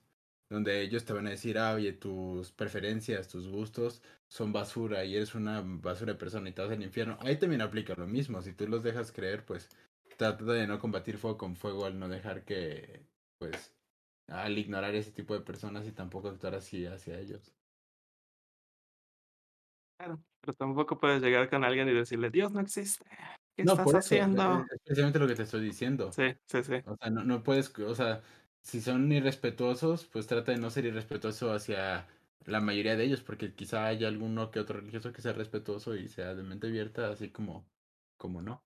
Yo solo siento que no, se trata de no combatir fuego con fuego. Así como puede haber uno que otro religioso con pistola, que... Ah, Ándale, que, que se encomienda a la Virgen en cada uno de sus asaltos. Sí, o sea, de, ah, pues si no crees en eso, pues este, toma. No, pero el... Lo que iba a decir es que casi todas las religiones, de hecho probablemente todas, no, no, no sé, voy a, voy, a, voy a ir muy valiente a decir todas, todas las religiones, todas las formas de política, eh, y con eso me refiero a todas, ¿eh? incluso aquí me voy a autofunar otra vez. Este, incluso las malas, las que han hecho cosas negativas, identificadas como negativas en, en el mundo, pues desde su propia perspectiva están en lo correcto. O sea, ellos no tienen malas intenciones. O sea, creo que no hay ninguna religión fundada en, o, o movimiento político fundado en las malas intenciones. O sea, incluso cuando están equivocados, al grado de decir, nosotros creemos que tal o cual raza o tal o cual este, población debe ser exterminada, ¿no? O sea, ellos le están haciendo algo muy malo, pero ellos no están conscientes de que eso está mal. O sea, ellos, ellos creen que eso es la solución, creen que eso es la solución a algún problema que identifican, o creen que es lo que tienen que hacer porque es lo correcto. Y sus intenciones para ellos, en su perspectiva, son buenas. O sea, nadie está fundamentando un movimiento político así de, pensando como en voy a hacer sufrir al mundo, ¿no? O sea, voy a, voy a crear algo maligno. Nadie lo cree. Y, y el problema es que también esa noción de estar en lo correcto no puede ser, no puede contradecirse. O sea, no pueden aceptar una contradicción de eso porque entonces desaparecerían. Si yo tuviera una creencia y tú me dijeras, no, Targus, mira, eh, en realidad es esto, y yo me convenciera de lo que me estás diciendo, pues entonces ya no tenía esa creencia, ¿no? O sea, simplemente desapareció la creencia y la creencia muere. Pero las creencias prevalecen justamente porque no queremos cuestionarlas. Entonces no pueden existir dos creencias iguales, no pueden, más bien no pueden coexistir las creencias entre sí. O crees o no crees. Uh -huh. Y por eso es que se generan tantos problemas. Y no es que alguien tenga la razón, no es que haya alguien malvado y malintencionado. O sea, creo que, así ya siendo más concretos, o sea, no creo que Hitler, ni siquiera esa persona, se considerara mala, o fuera malvada o malintencionada. Pienso que estaba confundida. Eh, y no nomás ella, ¿no? Un montón de personas. Está, estaba confundida y lo mismo sucede con muchas otras formas de religión y políticas donde pues la gente en realidad necesita poder abrirse a la conversación y a comparar ideas, pero la misma naturaleza de los seres humanos que nos orilla a creer en cosas o a sentir cosas o a percibir cosas de, de nuestro entorno de alguna manera y a crearnos una perspectiva que nos hace tener ideales o, modos de ser, pues termina evitando que, que cambiemos o que querramos ver algo diferente, algo de lo que nos estén mostrando. Y no, no precisamente porque creamos estar en lo correcto o que los demás están en, en equivocados, simplemente porque nos aferramos a nuestras ideas porque si no dejan de existir y pues así es como sobreviven.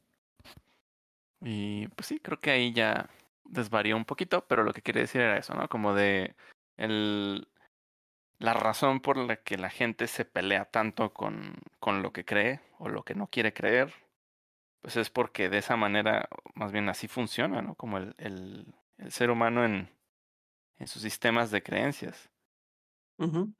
Y nadie, nadie es malvado. O sea, eso, eso es algo que creo que también vale la pena que tengamos presentes porque me he dado cuenta de que pues muchas veces se cree eso, como de ciertas personas, como de sí, ellos son los villanos, ¿no? Y pensamos en villanos de películas como Lord Voldemort o, o cualquier otro villano así, los que yo llamaría malos villanos. No precisamente porque sean malvados, justamente porque lo son, porque no tienen una justificación, simplemente dicen como de soy tan malo que voy a matar a alguien y, y todo lo que haré en mi parte de esta historia que estoy contando eh, depende de que yo simplemente quiero deshacerme de alguien, ¿no? Ese es, soy malo porque sí.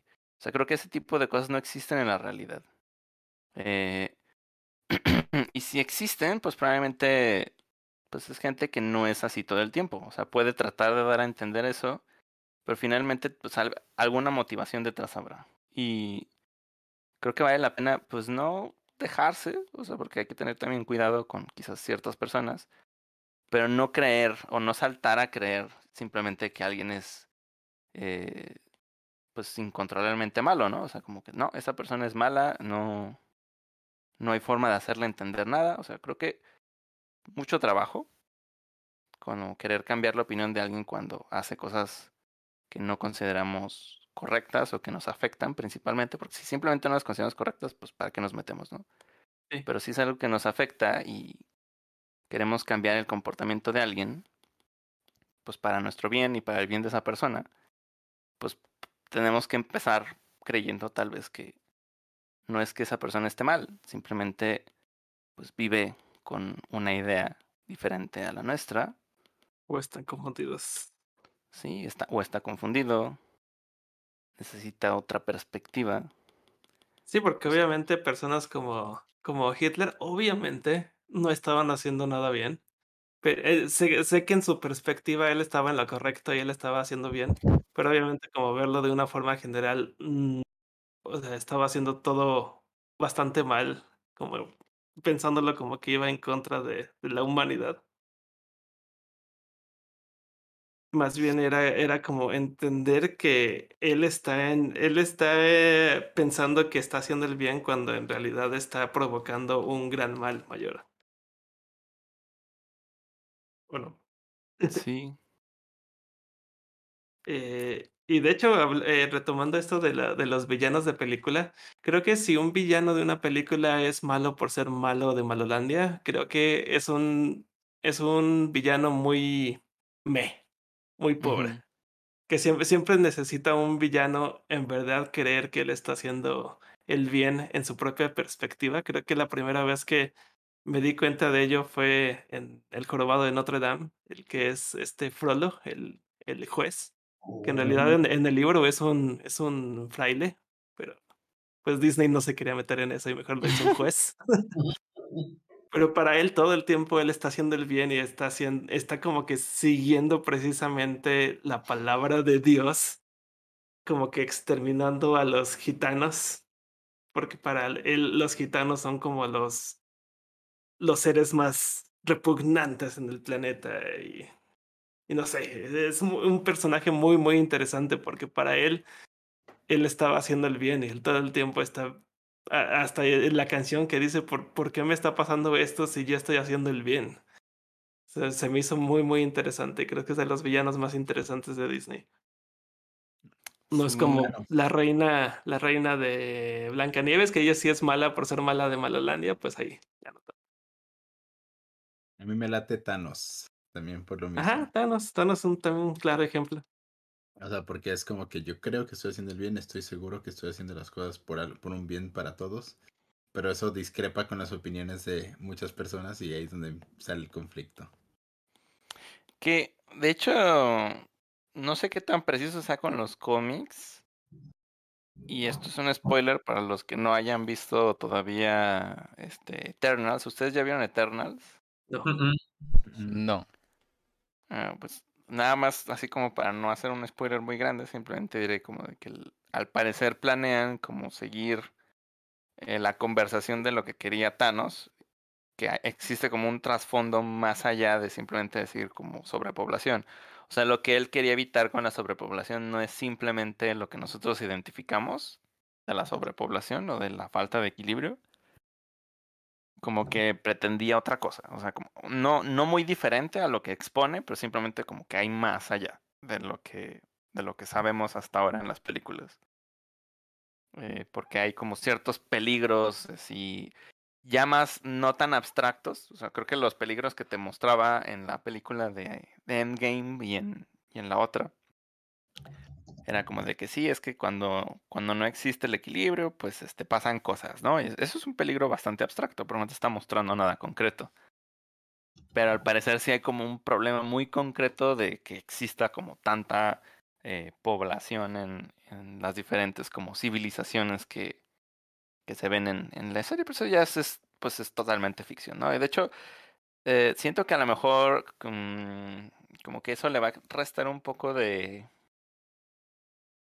como de variedad, no, no sé cómo, no sé qué palabra usar, o sea, pero si es correcto esa como sospecha que, que trae la gente y todo como con base en la historia justamente de esta película de, de Eternals, pues sí como que va a ser ya algo más de Marvel, así como, ah, pues ya eso le, ya no se siente tan tan fuerte, ¿no? Como que diga el, el personaje, no, sí, es que la, la, el, el genocidio es la respuesta para, para el equilibrio, o sea, como que eso es algo demasiado oscuro, ¿no? Y, y ya lo que traen ahí, pues ya no se siente tan oscuro, se siente más fantasioso, más este justificado dentro del contexto pues de las películas. Eh, que no es como la intención, simplemente pues están mezclando diferentes cómics y, y están tratando como de darle sentido entre todos. Y pues creo que por un lado está bien, pues finalmente es una película y así es como consumimos historias épicas que yo sigo creyendo que en el futuro cuando desaparezcan nuestros registros de la historia dentro de unos varios miles de años, porque en algún momento tiene que suceder, no sé, no sé qué va a suceder con, con la humanidad varios miles de años y con la tecnología que tenemos, que tanto la podemos conservar para que hable de nosotros y de esta época. Pero pudieran llegar a creer que quizás esos personajes no eran simplemente personajes de película, ¿no? Que a lo mejor eran como leyendas y no, ajá, y no saber si eran reales o, o ficción, o los inventaron o se hicieron inventados con base en una en un hecho real, o sea, así justamente con la mitología que nosotros vemos del pasado. Sí, y es, y es lo más seguro, ¿no? O sea, creo que ya habíamos hablado de esto antes, me parece. Sí, De, de, de que, ah, sí, a lo mejor y de- decimos, ah, sí, creían que eh, Hércules y Zeus eran los, eran sus dioses y realmente no eran como un, como un Marvel de aquel entonces, ¿no? Eran sus cómics y sus personajes y se les hacían chidos y había mucho, mucho fan alrededor de, de esos dioses y, y ahorita ya creemos que en verdad creían en ellos. que al final tanto esos personajes en las mitologías como los de Marvel finalmente pues sí tratan de contar una historia de como de crecimiento, de adquisición de un poder y de lograr este algo como vencer un problema. Eh, Como que esas cosas nos entretienen justamente porque nos hacen creer capaces. Y, en ese sentido, hoy mismo, o sea, sin pensar como en, en el futuro, ¿qué va a pensar la humanidad del futuro de estas cosas? Pues no, o sea, hoy mismo el, tienen una función sobre nosotros, que es hacernos creer que, que somos capaces de lograr cosas, ¿no? Como superando ciertos problemas, a lo mejor no siempre son tan buenas, ¿no? La, las leyendas quizás están más enfocadas en eso y tienen una mejor estructura para contar ese, ese ciclo. Eh, y las películas de Marvel pues están más pensadas en vender boletos de cine, pero finalmente como que hay un trasfondo psicológico quizás ni siquiera consciente que nos hace escribir ese tipo de historias, pues no a nosotros, pues a los guionistas de, de cine, y a nosotros consumirlas por, por la misma razón que, que en la antigüedad se consumían esas leyendas. Uy, pero lo que quería decir de los villanos que no son tan buenos, yo también quería citar a, a, a otros villanos. O sea, creo que justamente estos villanos malos de Malolandia, pues siempre terminan siendo muy fofos. Y no se trata simplemente de que sean malos porque quieran algo muy egoísta. O sea, aun, aun cuando un villano es egoísta, eh, si está bien justificado lo que busca, o sea, simplemente si es muy claro qué es lo que quiere, creo que puede funcionar.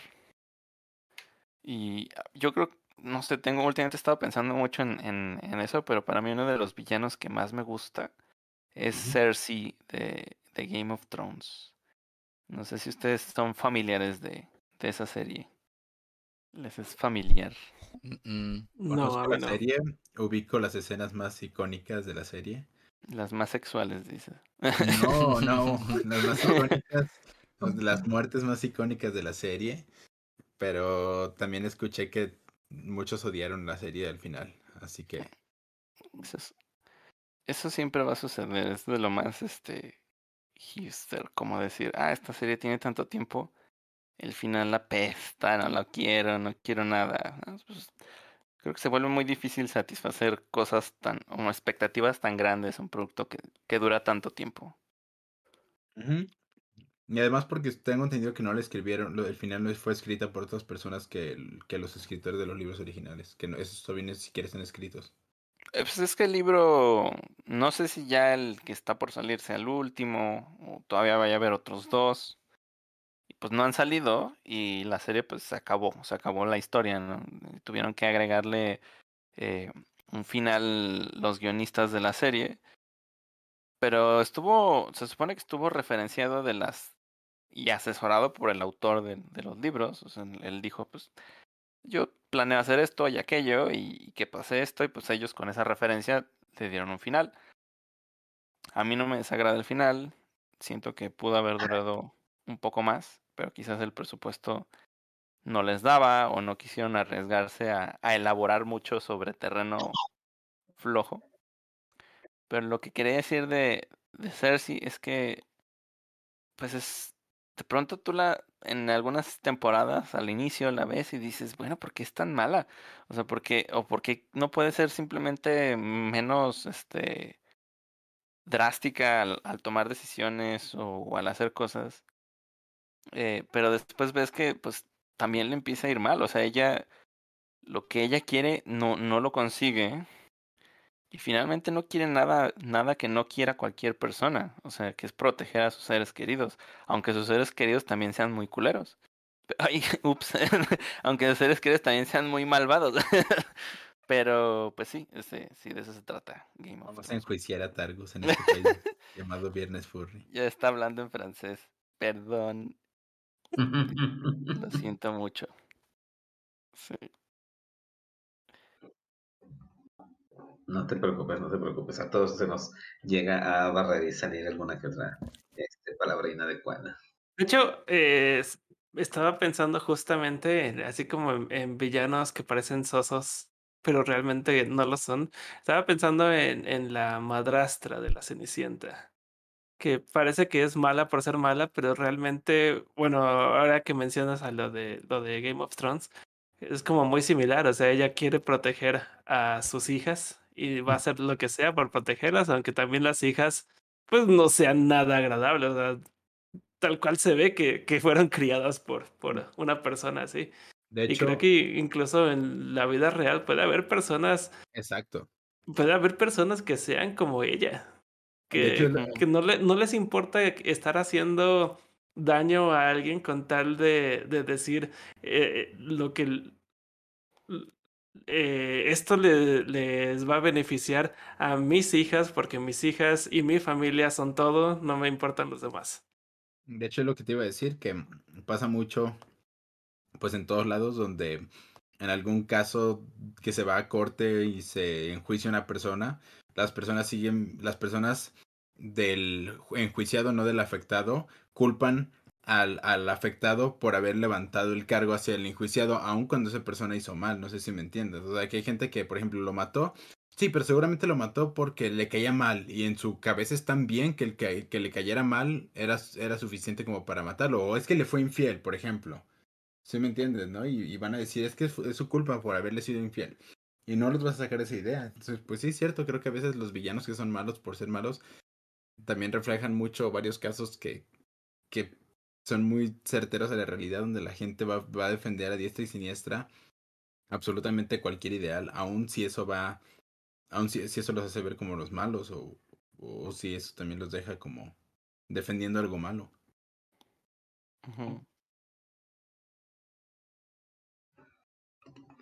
Ah, Sí, pues silencio. Hay, hay gente con ideas muy retorcidas, pero finalmente no creen, o sea, no creen ser malos de Malolandia, ¿no? O sea, nadie, creo nadie va a estar como en esa perspectiva. Eh, y si sí, o sea, si sí llega a ver a alguien así, realmente pues es alguien que no es que sea malo, sino que probablemente simplemente está histérico, ¿no? O sea, en, en algún momento es como de, sí, quiero destruir a alguien. Quiero, Eh, quiero ver el pues, mundo.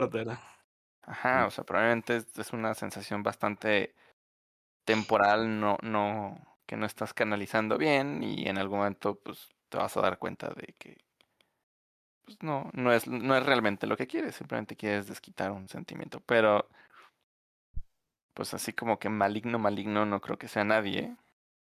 Tal vez estoy siendo muy ingenuo, pero pues es algo que creo. Y de que sí estoy convencido es de que tal cual las ideas políticas o las ideas religiosas, ninguna se hizo así como, como pensando en el mal, ¿no? Ni siquiera sé, o sea, por ejemplo, el, el, el hecho de evangelizar a, a los indígenas, ¿no? En, bueno, indígenas es una palabra muy...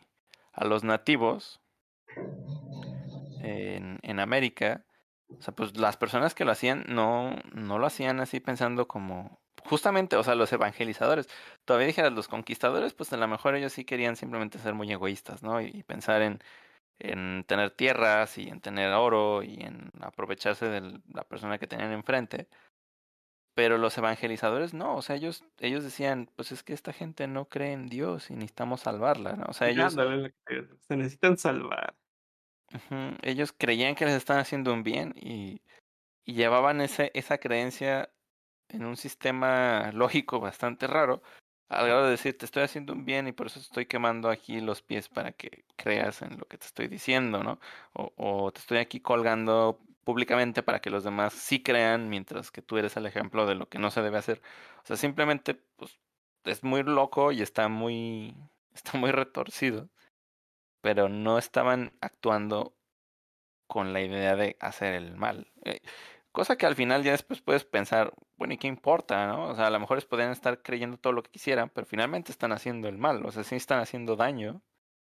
Y, ahí es donde, pues sí entra como el poder ponerle un alto a, a la gente y sus creencias, eh, no sé llamarlas extremistas, cuando no son capaces de darse cuenta. O sea, creo que sería un buen criterio, ¿no? Cuando una persona en su sistema de creencias no es capaz de darse cuenta que está haciendo mal por querer hacer el bien, ahí es cuando vale la pena ponerle un alto a lo que a lo que pueda hacer y a lo que quiere hacer. Totalmente de acuerdo. Ahora este estuvo mucho más profundo de lo que pen- pensé que llegaría a ser este programa. sí, entramos a Profundolandia. ¿Y co- cómo van las votaciones? A ver, vi que estuvieron ahí diciendo que, ¿Cómo, cómo se quedó llamado el país? El país iba a ser Pautrópolis. Ay, me, me gustaba el de el de Furasia. Ah, estaba bien bonito Furasia. Yo, yo sé si lo voy a hacer, lo siento. y había otro que se llama Pelusia. Pelusia, sí. Ah, ese también me gusta, ¿no? O sea que le vas a el nombre a Confodor. ¿Qué? ¿Qué dijiste? ¿Que le, qué? que le vas a cambiar el nombre a Confodor entonces. Chan, chan, chan, chan. Cambia... No, ¿por qué? ¿No, ¿No es un país? Ah, yo creí que lo querías hacer. Yo dije, ah, oh. El país con furor, pues no tiene sentido. No, pues no. Yo aquí en mi, en mi estudio tengo una bandera de un país no existente. ¿Cómo se llama? Y luego han, han entrado y fue como que, órale, ¿por qué tienes? ¿Qué significa esa bandera? Están de creer que es como una bandera de esas este, LGBT o algo así. Que, órale, ¿y eso qué significa? Es una bandera que es azul con amarillo. Y el amarillo es como un triángulo que tiene puntitos rojos alrededor. Se llama el país Cheesedale. Entonces es como un queso. Ah, Se supone que es un, es un país de ratones. Sí. Y ya Qué es la, la hermana república de Cheesedale. Qué fiesta, qué queso fiesta. queso Mm. fiesta. Queso fiesta. De ahí, de todos los días es este una fiesta de quesos. en Cheesedale. Seguramente ahí vive Chucky Cheese. Ch- Seguramente sí. Sí, ha de tener como un papel muy importante, tal vez no gubernamental, pero sería más como, como un empresario, de esos empresarios millonarios. Sí, ahí, Eh, ahí es originalmente su pizzería. Sí. Eh, yo creo que él es el segundo más, el segundo habitante más rico de, de Cheesedale. El primero, obviamente, es Mickey Mouse. No hay duda de eso. También viene de ahí. Sí, también viene de Cheesedale. Ay, ay, ay, no, no, no. Oigan, y miren, hablando un poquito acerca de, de- del frío y de todo esto, el día de hoy empezaron los Juegos Olímpicos de Pekín 2022. Sí, sí estuve viendo un poco de eso, de hecho. Los Juegos Olímpicos de invierno, específica. Invierno, los Juegos Ah, sí, te iba a decir de los Juegos Oli- Olímpicos. Sí, sí, los Juegos Olímpicos, pues no. Los Juegos Olímpicos de invierno en Beijing. En Pekín. Pekín. Ya no se llama Pekín. Sí, ¿qué te pasa, Polo? Polo, A ver, hoy ¿Qué estamos diciendo todo. A de ver, ¿A quién vamos a enjuiciar ahora? qué estamos diciendo de la tolerancia y de y de no querer convertir a la gente? Y tú, no, ustedes se llaman como el español lo dicta. Y es así, pero nuestro país ya existía. No, lo- lo- yo creo que ya no, pero yo creo que en su tiempo también muchos le seguían diciendo la URSS o la República Soviética al- a, Rusia, ya cuando todavía, cuando ya se había dejado de ser la URSS. Sí. O bueno, me, me dice mucho un amigo de España que te das cuenta de la edad de alguien cuando de pronto a alguien se le sale decir que es- son tantas pesetas en lugar de euros. Nuevos pesos. Ah, sí, aquí se les decía nuevos pesos también en los noventas. Sí. Y sí me tocaba todavía, eh, como a finales de los noventas, principios de los dos miles, que había gente que todavía les decía, ay, son tantos nuevos pesos. Pues vivían confundidos todavía. en- No querían admitir lo que había sucedido. O los que todavía le llaman IFE al aire. Y Ándale. eso sí todavía sucede. Es tu IFE. Pero creo que ya las pocas IFES que existían dejaron de estar, o sea, ya se tuvieron que renovar hace un año, ¿no? Sí, ya se tienen que renovar. Ya, o sea, creo que creo que la vigencia de las últimas IFES expedidas se morían como en 2019-2020. Y los que nos, nos están escuchando fuera de México están de, ¿what? Bueno, ¿Qué es un IFE? ¿Para el, el? Instituto Federal Electoral, este, que era el, el es el instituto que expide las credenciales como, pues, como tu identificación. Este, que con esa precisamente eres acreedor a poder votar para cualquier elección. Pero cambiaron de nombre. A lo que voy es. Creo que las últimas que se expidieron bajo el IFE, el Instituto Federal Electoral, ya se vencieron. Así que ya nadie tiene. O las tienes como recuerdo, pero ya nadie las tiene vigentes. Sí. Que finalmente es un carnet de identidad, ¿no? Ujú. Ay, ese nombrecito. Lo que menciona Alex P en el, en el chat sobre América y Estados Unidos, eso también creo que es una cuestión cultural.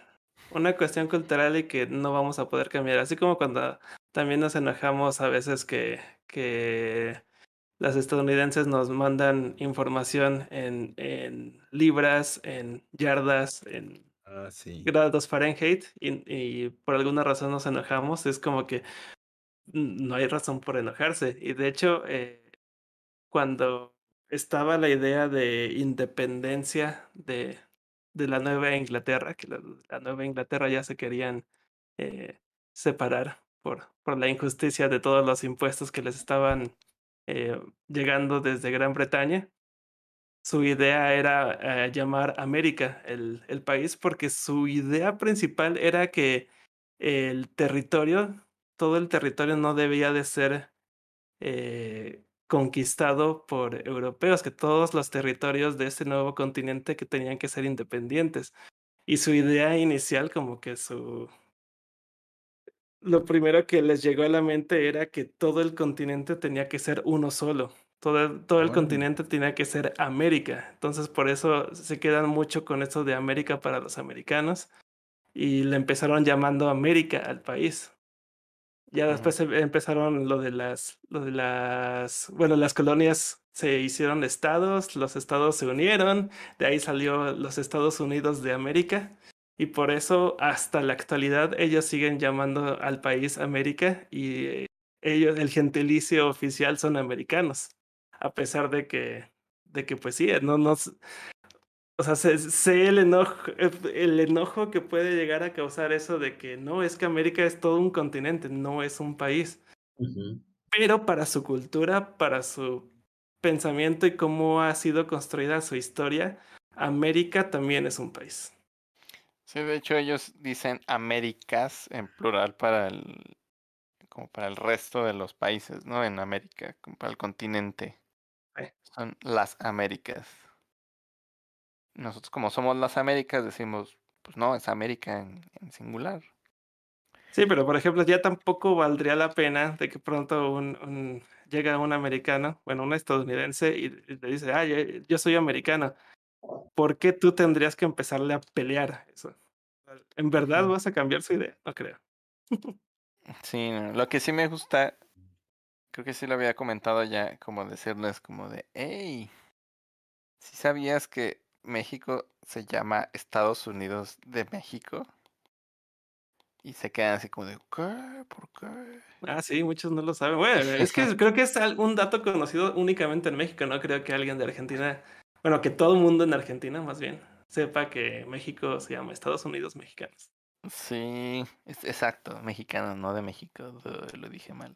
Pero, pero es porque es, mm, bueno, yo asumo como mexicano que la mayoría de los países está subdividido en estados, pero creo que no es el caso, ¿verdad? O sea, no sé bien, este, cuántos países realmente tienen esa división política. Probablemente no, no siempre son estados o se les llama de otra manera, pues, a como a sus divisiones territoriales internas. Pero el hecho de que en México sean estados es porque en algún punto eran como entidades con, pues más bien tiene que ver con la forma en la que se gobiernan a nivel eh, entidad y que coincide mucho con la forma en la que se gobierna Estados Unidos, de que cada, cada estado tiene como su propia política interna y, y tiene un gobernador que dicta ciertas cosas para el territorio y no tiene como influencia sobre el resto del país. Y luego como que hacen negociaciones directamente con el presidente para saber qué va a pasar ahí. Y finalmente cada estado pues es como un micro país, ¿no? Bueno, ni tan micro, pero, pero sí. Y así vive Estados Unidos y México medio funciona parecido, pero no con, creo que no con la misma diferenciación, ¿no? De pronto como que Estados Unidos, hay estados que sí son bien drásticos en lo que, en lo que quieren para sí mismos y en cómo se diferencian de, Sí, existe, Del del resto, un- resto. sí. existe una cultur- culturalización detrás del territorio estatal en el que te encuentras en Estados Unidos. O sea, un tejano no es... un- vas- se- primero se va a referir como tejano antes que como estadounidense, por ejemplo. Eso sí es muy común. O, o igual alguien de Florida va a, se va a referir como alguien, un Floridian antes que un estadounidense. Incluso internacionalmente. Es como que muy chistoso el, el arraigo cultural al, esta- al, al territorio estatal en Estados Unidos. Un Californian también. Y es que, perdón, y es que siento que eso es lo que genera en la perspectiva de las personas que, que viven en Estados Unidos, muchas veces es como de que Estados Unidos es un territorio así bien gigantesco, de que está, es como un, unos países que decidieron unirse, no sé, como Europa, o sea, yo siento que ellos ven. Europa y dicen, ah, está Inglaterra y Italia y España y todos ellos son como la Unión Europea. Ah, la Unión Europea equivale a Estados Unidos porque es una unión de, de, de estados, ¿no? De hecho. Cuando para el resto del mundo no es así, o sea, el resto del mundo es como, pues, todos son países, algunos están, eh, tienen pactos y otros no, pero no, es- no es como de que, que tengan esa equivalencia de, ah, es un montón de países que se juntaron. Creo que la gente en Estados Unidos suele creer eso, como de que, ah, Estados Unidos es como la Unión Europea y luego está el resto del mundo, ¿no? O sea, los demás países están al nivel de los estados de Estados Unidos. Y Un dato curioso, si la Unión Europea fuera un solo país, quedaría siendo el sexto país más grande del mundo. Órale. O sea, una la Unión Europea son un conjunto de demasiados países y aún así todos juntos alcanzan el sexto. Es que son, pa- son Es- países viejos. Son cinco países todavía más grandes que toda la Unión Europea. Sería Brasil, China, Estados Unidos. Rusia. eh, Rusia es primer Rusia- lugar. Sí, o- sí, o sea, Bra- Brasil. No, eh, Canadá bueno, es segundo lugar. Tienes razón. Canadá, Rusia, Brasil, Estados Unidos. O sea, no lo estoy diciendo en orden, solo lo estaba enumerando. Sí, sí, sí. lo que voy. Sí, Sí. es Rusia, Canadá, eh, Estados Unidos, China, Brasil y ya después viene la Unión Europea. Dale. Pero, ¿China es más pequeña que Estados Unidos? ¿O más grande? Ah. ¿Cuál Creo China? que no. Porque ya ves que está la China y luego está la otra China. Y no sabemos ya cuál es la China. Sí, China es, es más grande que Estados Unidos. Sí. Sí, es, eh, como dices, es Rusia, Canadá, China, Estados Unidos, Brasil. Y después va Australia, XD. Y luego Tlaxcala. ¡uh! No. ¡Yeah! Y México está hasta el lu- lugar número ah, ah, 13. Es grande México, el número 13. Es muy grande. Es muy bueno. Y luego, como, como que muchos no lo, no lo ven así, que de pronto me dice un amigo eh, estadounidense, ay, estoy en Cancún, ¿por qué no vienes? Ajá. Ah, Sí, también me, me pasó hace poco de, oye, pero esta convención es en Texas, tú puedes ir manejando, ¿no? Y yo así de, ah, sí puedo, pero desde donde estoy está cabrón, está difícil. De hecho, Texas es tan grande que no es posible recorrerlo así como que levantarte en la mañana. "Ah, me voy a ir manejando a atravesar Texas. Llegas y ya es, no- ya es de noche. Llegas al otro Sí. extremo y ya es de noche. Sí, Wow. Texas es un estado que se tiene que atravesar en dos, en- o sea, en- te toma más de un día. Sí. Sí, es inmenso y una carretera aburridísima, aburridísima. Es derecha, derecha, derecha y tiene muchos coyotes atropellados. ¿Coyotes es- atropellados? Sí, hay mucho Ay, coyote atropellado. oye, Pues diles que crucen con cuidado. Ay, son como 16 carriles de, de ambos sentidos. Está imposible cruzar eso con cuidado. Mm, diles que no crucen. Me gusta, me gusta que hay, hay territorios donde saben que hay mucha fauna atravesando la- las carreteras a las autopistas. Entonces toda la carretera o toda la autopista está cercada y existen unos puentes, unos Ajá. puentes para que la fauna cruce. Sí. Y, y esos puentes como que los ambientan también como que parte del hábitat para que como que los animales no desconfíen de que por ahí no pueden cruzar. A Y veces van entonces ya se, ya se evitan completamente el- los accidentes de que un coche atropelle un animal. Porque aparte, eh, o sea, sí está bien por los animales no ser atropellados, nadie quiere atropellar un animal. Pero también es muy peligroso para los conductores. O sea, de pronto se te atraviesa un alce y el alce es como haber chocado contra una barda. Sí. Sí, bueno, incluso si es un animal más pequeño aún así porque puede salir como contra el parabrisas. Y, Y aunque no te haga daño directamente, el, el impacto contra el animal sí te puede hacer daño estrellarte después contra algo más como inmediatamente después, ¿no? Por el descontrol que, que tienes de, de momento. Pues es un peligro, es como, como si como si les aventaras cosas a, a los coches a la pasada. También puedes causar un accidente muy grave, aunque sean cosas pequeñas. sí. Pues sí, el punto es que si eres un coyote no vayas a Texas. Sí, Y si ves un coyote en la carretera, No lo, no lo, atro- no lo atropellas. Yo no lo adoptes. No Ah, creas no que sea un perro, güey. no lo Ah, hay un perrito sin dueño y ya lo traes. Sí. No, hombre. Y te va a decir, ¡ah! Y luego se va a hacer del baño en todos lados. No, ¿para qué quieres eso? Olvídate. Oh, qué horrible. Así está el coidel. No. Te están balconeando, Coy. Yo, yo me porto bien. Yo me porto bien. Sí. algo, algo te, te hablan al tanteo. Tuvo domesticación el coidel. Ándale. Yo tuve domesticación de la buena. Oigan, saben que Mm, nos estamos olvidando de una cosa muy De los importante. cumpleaños, no, no se nos olvidó. Ya vimos el post, claro que sí, Apolo, sí lo tenemos. No te creas, ya, dale. Ya que andas, entonces menciona los primeros dos cumpleaños, ándale. A ver, tenemos por ahí a Kaisar, que cumplió años el 2 de febrero. Muchas felicidades. No te tocó que coincidiera antes de Viernes, Fu- eh, de Viernes Furry, pero pues ya pasó y espero te le hayas pasado muy bien. Pero a quien sí le coincidió que sucediera antes de Viernes Furry fue a Star Werewolf, que cumple el 5 de febrero. Muchas felicidades. Mañana. Bueno, en súper, 10 súper bien. minutos, sí, está en, el 10 centro. minutos, sí, es cierto. Está en horario del centro en 10 minutos. Es verdad, es verdad. Y si está en otro horario, o sea, si está como por Quintana Roo o en cualquier país de Sudamérica, Centroamérica, o si está en España, felicidades, ya es tu cumpleaños. ¡uh! Mira, el de, el de Kaiser es muy bueno porque es este, tiene pastel con tamalitos. Mm, ¿Por qué? El día de la Candelaria. Yo Pero que era el día de la marmota. Es el día que se, que se pagan los tamales de la rosca. La rosca. sí. Pues si está en, dijimos que si está en México, sí, ¿no? Pero si está en Sí. España, eso no cuenta, ¿o sí? Creo que sí, ¿no? ¿O no? Creo Ah, que sí. la Candelaria viene de España. ¿También allá comen tamales? Ah, eso sí, creo que no.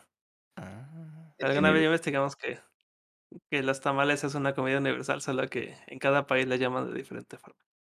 No, voy a hacer una guerra porque le cambien el nombre a los tamales. En Japón le llaman dumpling. ¿Qué? ¿Se llama dumpling? ¿Es, Sí. es un tamal? Sí. ¿Está hecho de maíz? No, pero esta es Ah. una es una pasta. No, creo- no, sí está hecha de maíz. Yo creo que sí, No sé, ¿eh? no sé, pero cumple con las mismas características que un tamal. O sea, es un pedazo de masa con, con carne adentro hervido. eh, y está en- envuelto en una hoja. Entonces, cualquier cosa que sea eso, ya es como un. Más bien, eh, como que fue al revés, ¿no? Nosotros estábamos investigando eh, dumplings alrededor del mundo Ajá. porque decía, dumpling, que es una comida que está en todo el mundo, pero en cada área, de- en cada región del mundo le llaman de diferente forma. Y después, un dumpling en México le llaman tamal. Está hecho a base de maíz y... Trigger. ¿Cómo que, ¿Cómo que le llamamos tamal a de harina cosa de trigo. El dumpling es harina de trigo, almidón y harina de maíz. Así que sí. No me vengan con sus platillos chinos de... Pero ese no, no es chino, ¿verdad? Estamos hablando de dumpling, ¿qué? ¿De qué era? ¿De Japón? ¿De Asia? Es de Asia, Asiático, sí, es de dumpling Asia. Entonces sí puedo decirle chino, como las monas chinas. Xbox graba eso. Xbox graba eso. Eh, Bueno, deja yo mencionar, mano. deja yo Ah, mencionar sí. los dos este, eh, eh, cumpleañeros. Y tengo el orgullo de felicitar a Lucario Moreno Sainz, que cumple años el 6 de febrero. Que Saludos. quiero- Eh, Lucario, saludos, saludos, para, Saludos, Lucario para Moreno. Lucario y felicitaciones. Saludos, saludos. ¡Saludos! Pastel. Y tenemos, ah, dice, Furranito, que cumpleaños el 10 de febrero. Qué nombre tan extraño, pero bueno, así pidió que lo llamáramos. También Sí. felicidades al papá de Galletas Wild, que hoy cumplió años. Aquí nos está diciendo. Oh. Daniel. Sí, es cierto. Galletas Wild, me gusta su nombre. También, También. Wolf- Wolfiño. Wolfiño, que cumple años el 13 de febrero. Y ya los siguientes los dice Ronnie y, y Targus. Pero creo Pero que lo, mismo, siguiente ¿no? es el mismo. Eh, sí, Sospecho que es el mismo. Creo que sí. A ver, Ronnie, dilo. mm, A ver, yo digo la primera parte y tú la segunda, ok. Felicitaciones a Max. 350Z. Así es. Eh, que cumpleaños el 15 de febrero. Saludos a Colombia. Sí, Max, muchas, muchas felicidades. Si es que andas por aquí, felicidades. Y si no, igual felicidades. sí. Felicidades por adelantado. Y, y esos son ahorita los cumpleaños que tenemos esta quincena de febrero. Yo espero que se la pasen muy, muy bien en compañía de sus seres queridos. Sigan este, comiendo pastel y gelatina, un atolito. No sé qué más. Sonaste como sacerdote al final de la misa. Sí, yo también sentí la misma. Tuve la misma sensación. Sí, como de... Y entonces, amigos, entonces nos podemos ir en paz. Nuestra celebración ha terminado. Sí, así de... Cuando agarran aire y, y acaban la letanía que les hubiera tomado 15 minutos, se la acaban en 5. Y aquí es cuando, cuando doxean a Apolo por religioso. Qué malvados son conmigo.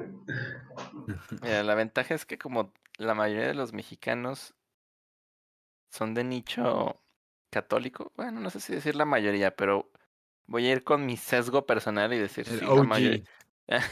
el OG Y- Mexican. y aunque a lo mejor ya no sean practicantes, todos saben, o la gran mayoría van a saber de qué estamos hablando. Alguna vez lo vivieron. Al menos se saben una canción de la iglesia. Sí. Una. No la canté por favor. Ah. Ya estaba entonando. No. Esa canción que Ron y yo cantamos cuando nos sale la carta que necesitamos en Plantas vs Zombies. ¿Cuál? La de qué alegría. No, esa canción de Targus. Qué alegría. Ya siempre Ay. voy a recordar a Targus con esa canción. Que siempre la canto también, ¿no? sí. Sí, siempre que algo me da alegría la pienso. es inconsciente, lo siento. Bueno, para al, ¿cómo? Island Pop dice, yo quisiera que me felicitaran de cumple, pero es el último de julio. Pues regístrate, ahí está como el, el link, que creo que lo vamos a dejar en la descripción del video al rato. Eh, Sí, exactamente. Y ya en recto lo posteamos para que todos se sigan este, eh, registrando en el formulario y pues podamos este, felicitarlos, porque hasta ahorita llevamos poquitas personas, tenemos como treinta y tantas personas en, que se han registrado, entonces este, al reto se los pasamos en una publicación. Igual pueden verlo. Creo que está pineado en Twitter. ¿O dónde está pineado? Hay un- pin, yo me acuerdo. Ah, por el momento no recuerdo. Está pineado en nuestra página de Facebook. Sí, ahí sí está. Ahora le va. Aunque creo que es la del año pasado. Pero es el mismo. ¿Es el mismo? Ah, ok, perfecto. Entonces, este, pueden entrar a facebook.com diagonal viernes furry. Y ahí en la primera publicación fijada está el link para que ustedes puedan registrar su cumpleaños. Y así nosotros podamos felicitarlos. Porque es Apolo el que nos, siempre nos recuerda que hay que felicitar. eh, Que al resto siempre se nos olvida. Pues, Acuérdense que hay que felicitar. ¡Pah! Y nos dan latigazo y nosotros, ¡ay! Sí. Estamos muy alegres, decimos. Muchas felicidades a todos. Pero en realidad acá nos tienen sufriendo porque las ideologías políticas de Apolo giran en torno a, a los cumpleaños. Sí. Y de hecho pero- no lo saben, pero cuando se están registrando, en realidad están firmando la carta de que están aceptando ser parte de nuestro nuevo país llamado. ¿Cómo se llama? Furtrópolis. por Trópolis y tienen que pagar impuestos. Sí. ¿De cuántos son los impuestos, Cuidel? Ah, está por decidirse, aún no tenemos tanta Tanta infraestructura. Ay, ahorita que, que leí el comentario de Alex P que dice, Apolo, ¿me has mirado a los ojos? Me imaginé toda la canción casi casi con Apolo, que es, Apolo, ¿me has mirado al Fursuit? Y sonriendo me has dicho muchacho. Muchacho. En la alfombra ha pisado mi pata. Sí. Pero sí me lo imaginé como que sonriendo y su risita de siempre de... y ya, muchachos. Y ahí, ahí sí queda perfecto. Se pasan de veras. Los odio, los odio a todos. Porque nos odias, no nos puedes odiar. Eres un... Estamos hablando de que eres un ser de luz. ¿Cómo nos puedes odiar? No sé, los odio con cariño. Es un sentimiento muy extraño. Hablando de que no puede existir una ideología política o, un, o una idea religiosa en el en la maldad, tú dices que nos odias con cariño. Muy bien, estamos se está poniendo interesante. Bueno, vamos a aprovechar para mandarle saludos a los chicos. Porque pues, Ya quiere cambiar de tema. Sí, Son- ya. Ya, sintió el bullying. No, para absolutamente nada siento el bullying. Somos los malvados nada más. Oye, ¿y si cobramos por los saludos? No, Ay, no. ¿qué Ay, clase de sí. monetizaciones. A ver, eso sí suena malvado, ¿eh? Oye, si los famosos lo hacen porque nosotros no. Me estás empezando a hacer cuestionar mis conclusiones. De ser malvado solo por el simple hecho de ser malvado. Sí, Sí, He no, escuchado no, un que- cangrejo hablar a través de tu voz. Me gusta el dinero. Sí, ¿qué tal si cobramos? ¡Ay! Monetizando a Viernes Furry. Sí, no, no, aquí todo es gratis. Eh, saludos, Nightwolf. Well, Nightwolf. Eh, también a Ángel Gonzalo Carrillo Alejandres. Dice que este está suplicándome de rodillas con clillas que por favor le mande un saludo. Saludado estás. Ya está saludado. Sí, también a The Twisted Wolf. Muy buenas noches. Eh, galletas vulpinas. Hay muchas Yo- galletas ahora, ¿no? Ay, Está ga- bueno. galletitas wild y galletas vulpinas. Sí, sí. Locario Moreno Sainz, saludos. Ya. Está muy padre eso de que todos sean galletas. ¿Por qué? ¿Sí? ¿De dónde, ¿De dónde salió? ¿Quién lo empezó? ¿Es, es un movimiento también? Se Sí, la están galleta. antojando. Es el nuevo Bueno. fandom. Es unas Ajá. ga- galletas, son las. Si tú fueras una galleta, ¿de qué galleta serías? ¿Galleta Is- Oreo. pandina? Oreo. Sí, Oreo. Ah, sí, cierto. Pues sí, eso ya está. Eso ya está. Sí, sería una galleta Oreo, así de simple. De las clásicas, no, no de esas que son como Red Velvet y de cumpleaños. Cosas así. Los de Oreo tomaron una mala decisión, se arriesgaron y lanzaron Oreo de limón. Así de que no sabes que todos odian las emperador de limón. ¿Para qué vas y haces eso? Es cierto, son muy buenas. sí. No, he probado las. Oreo de limón, pero sí me gustan las emperador. Las. Las de limón Son de mis favoritas. Sí, también. Sí. A ver, entonces aquí nadie las odia. Nadie, No. porque bien. manjar tan celestial. Claro. Bueno, Qué mira, ahorita sí hay pero iniciamos con empanadas, ¿te acuerdas? Antes eran empanadas. Sí, antes repartían empanadas. Este era Amis, ¿no? ¿Era quién era? Esta era- sí. Para mis tunes. Panadas. Ahorita yo estoy obsesionado con conchas rellenas. Ay, qué rico. Sí, hay Aunque unas... ahorita los argentinos están. ¡ah! Ah, sí, justo, justo iba a decir eso. Los argentinos están de che, boludo. Che, boludo, están rellenas de nata, de verdad. Están llenas de cajeta. De eso las rellenan y están bien riquísimas y las amo. O sea, En, en Veracruz, por alguna razón, probablemente relacionada con, con esa confusión, les llaman bombas. Ah, sí, órale. Ujú, Está bonito el nombre, bombas. Bomba. ¿Bomba? ¿Sí era bomba? Sí, creo que sí, bomba. Para bailar esto es una. Bomba. Bomba. Y entonces hay bombas de nata y hay otras bombas de frijoles. Y a mí al principio me impresionó mucho, pero después descubrí que no era un mal sabor. Una, un pan dulce con frijoles. yo quiero probarlo. Algún día. Y suena bien. Sé que a mi papá le gusta, a mí al principio me daba asco, pero creo que sí me da curiosidad. Wow. Feliz Día de la Constitución. Ay, ya es día de la Constitución. Uh, fiesta. Qué padre Está los que no tenemos que trabajar, los que vamos a descansar el lunes. No como los que van a sobreexplotar a cambio de dinero. Exacto, Al menos es dinero, no te compran pizza. Ándale. exacto. Me la aplicaron. Sí. Quédense Pizza. otras ocho horas en el estudio y les vamos a comprar pizza, chicos. Les vamos a dar extra pizza y ya. Y Y un sí pedazo nada ser- más. No.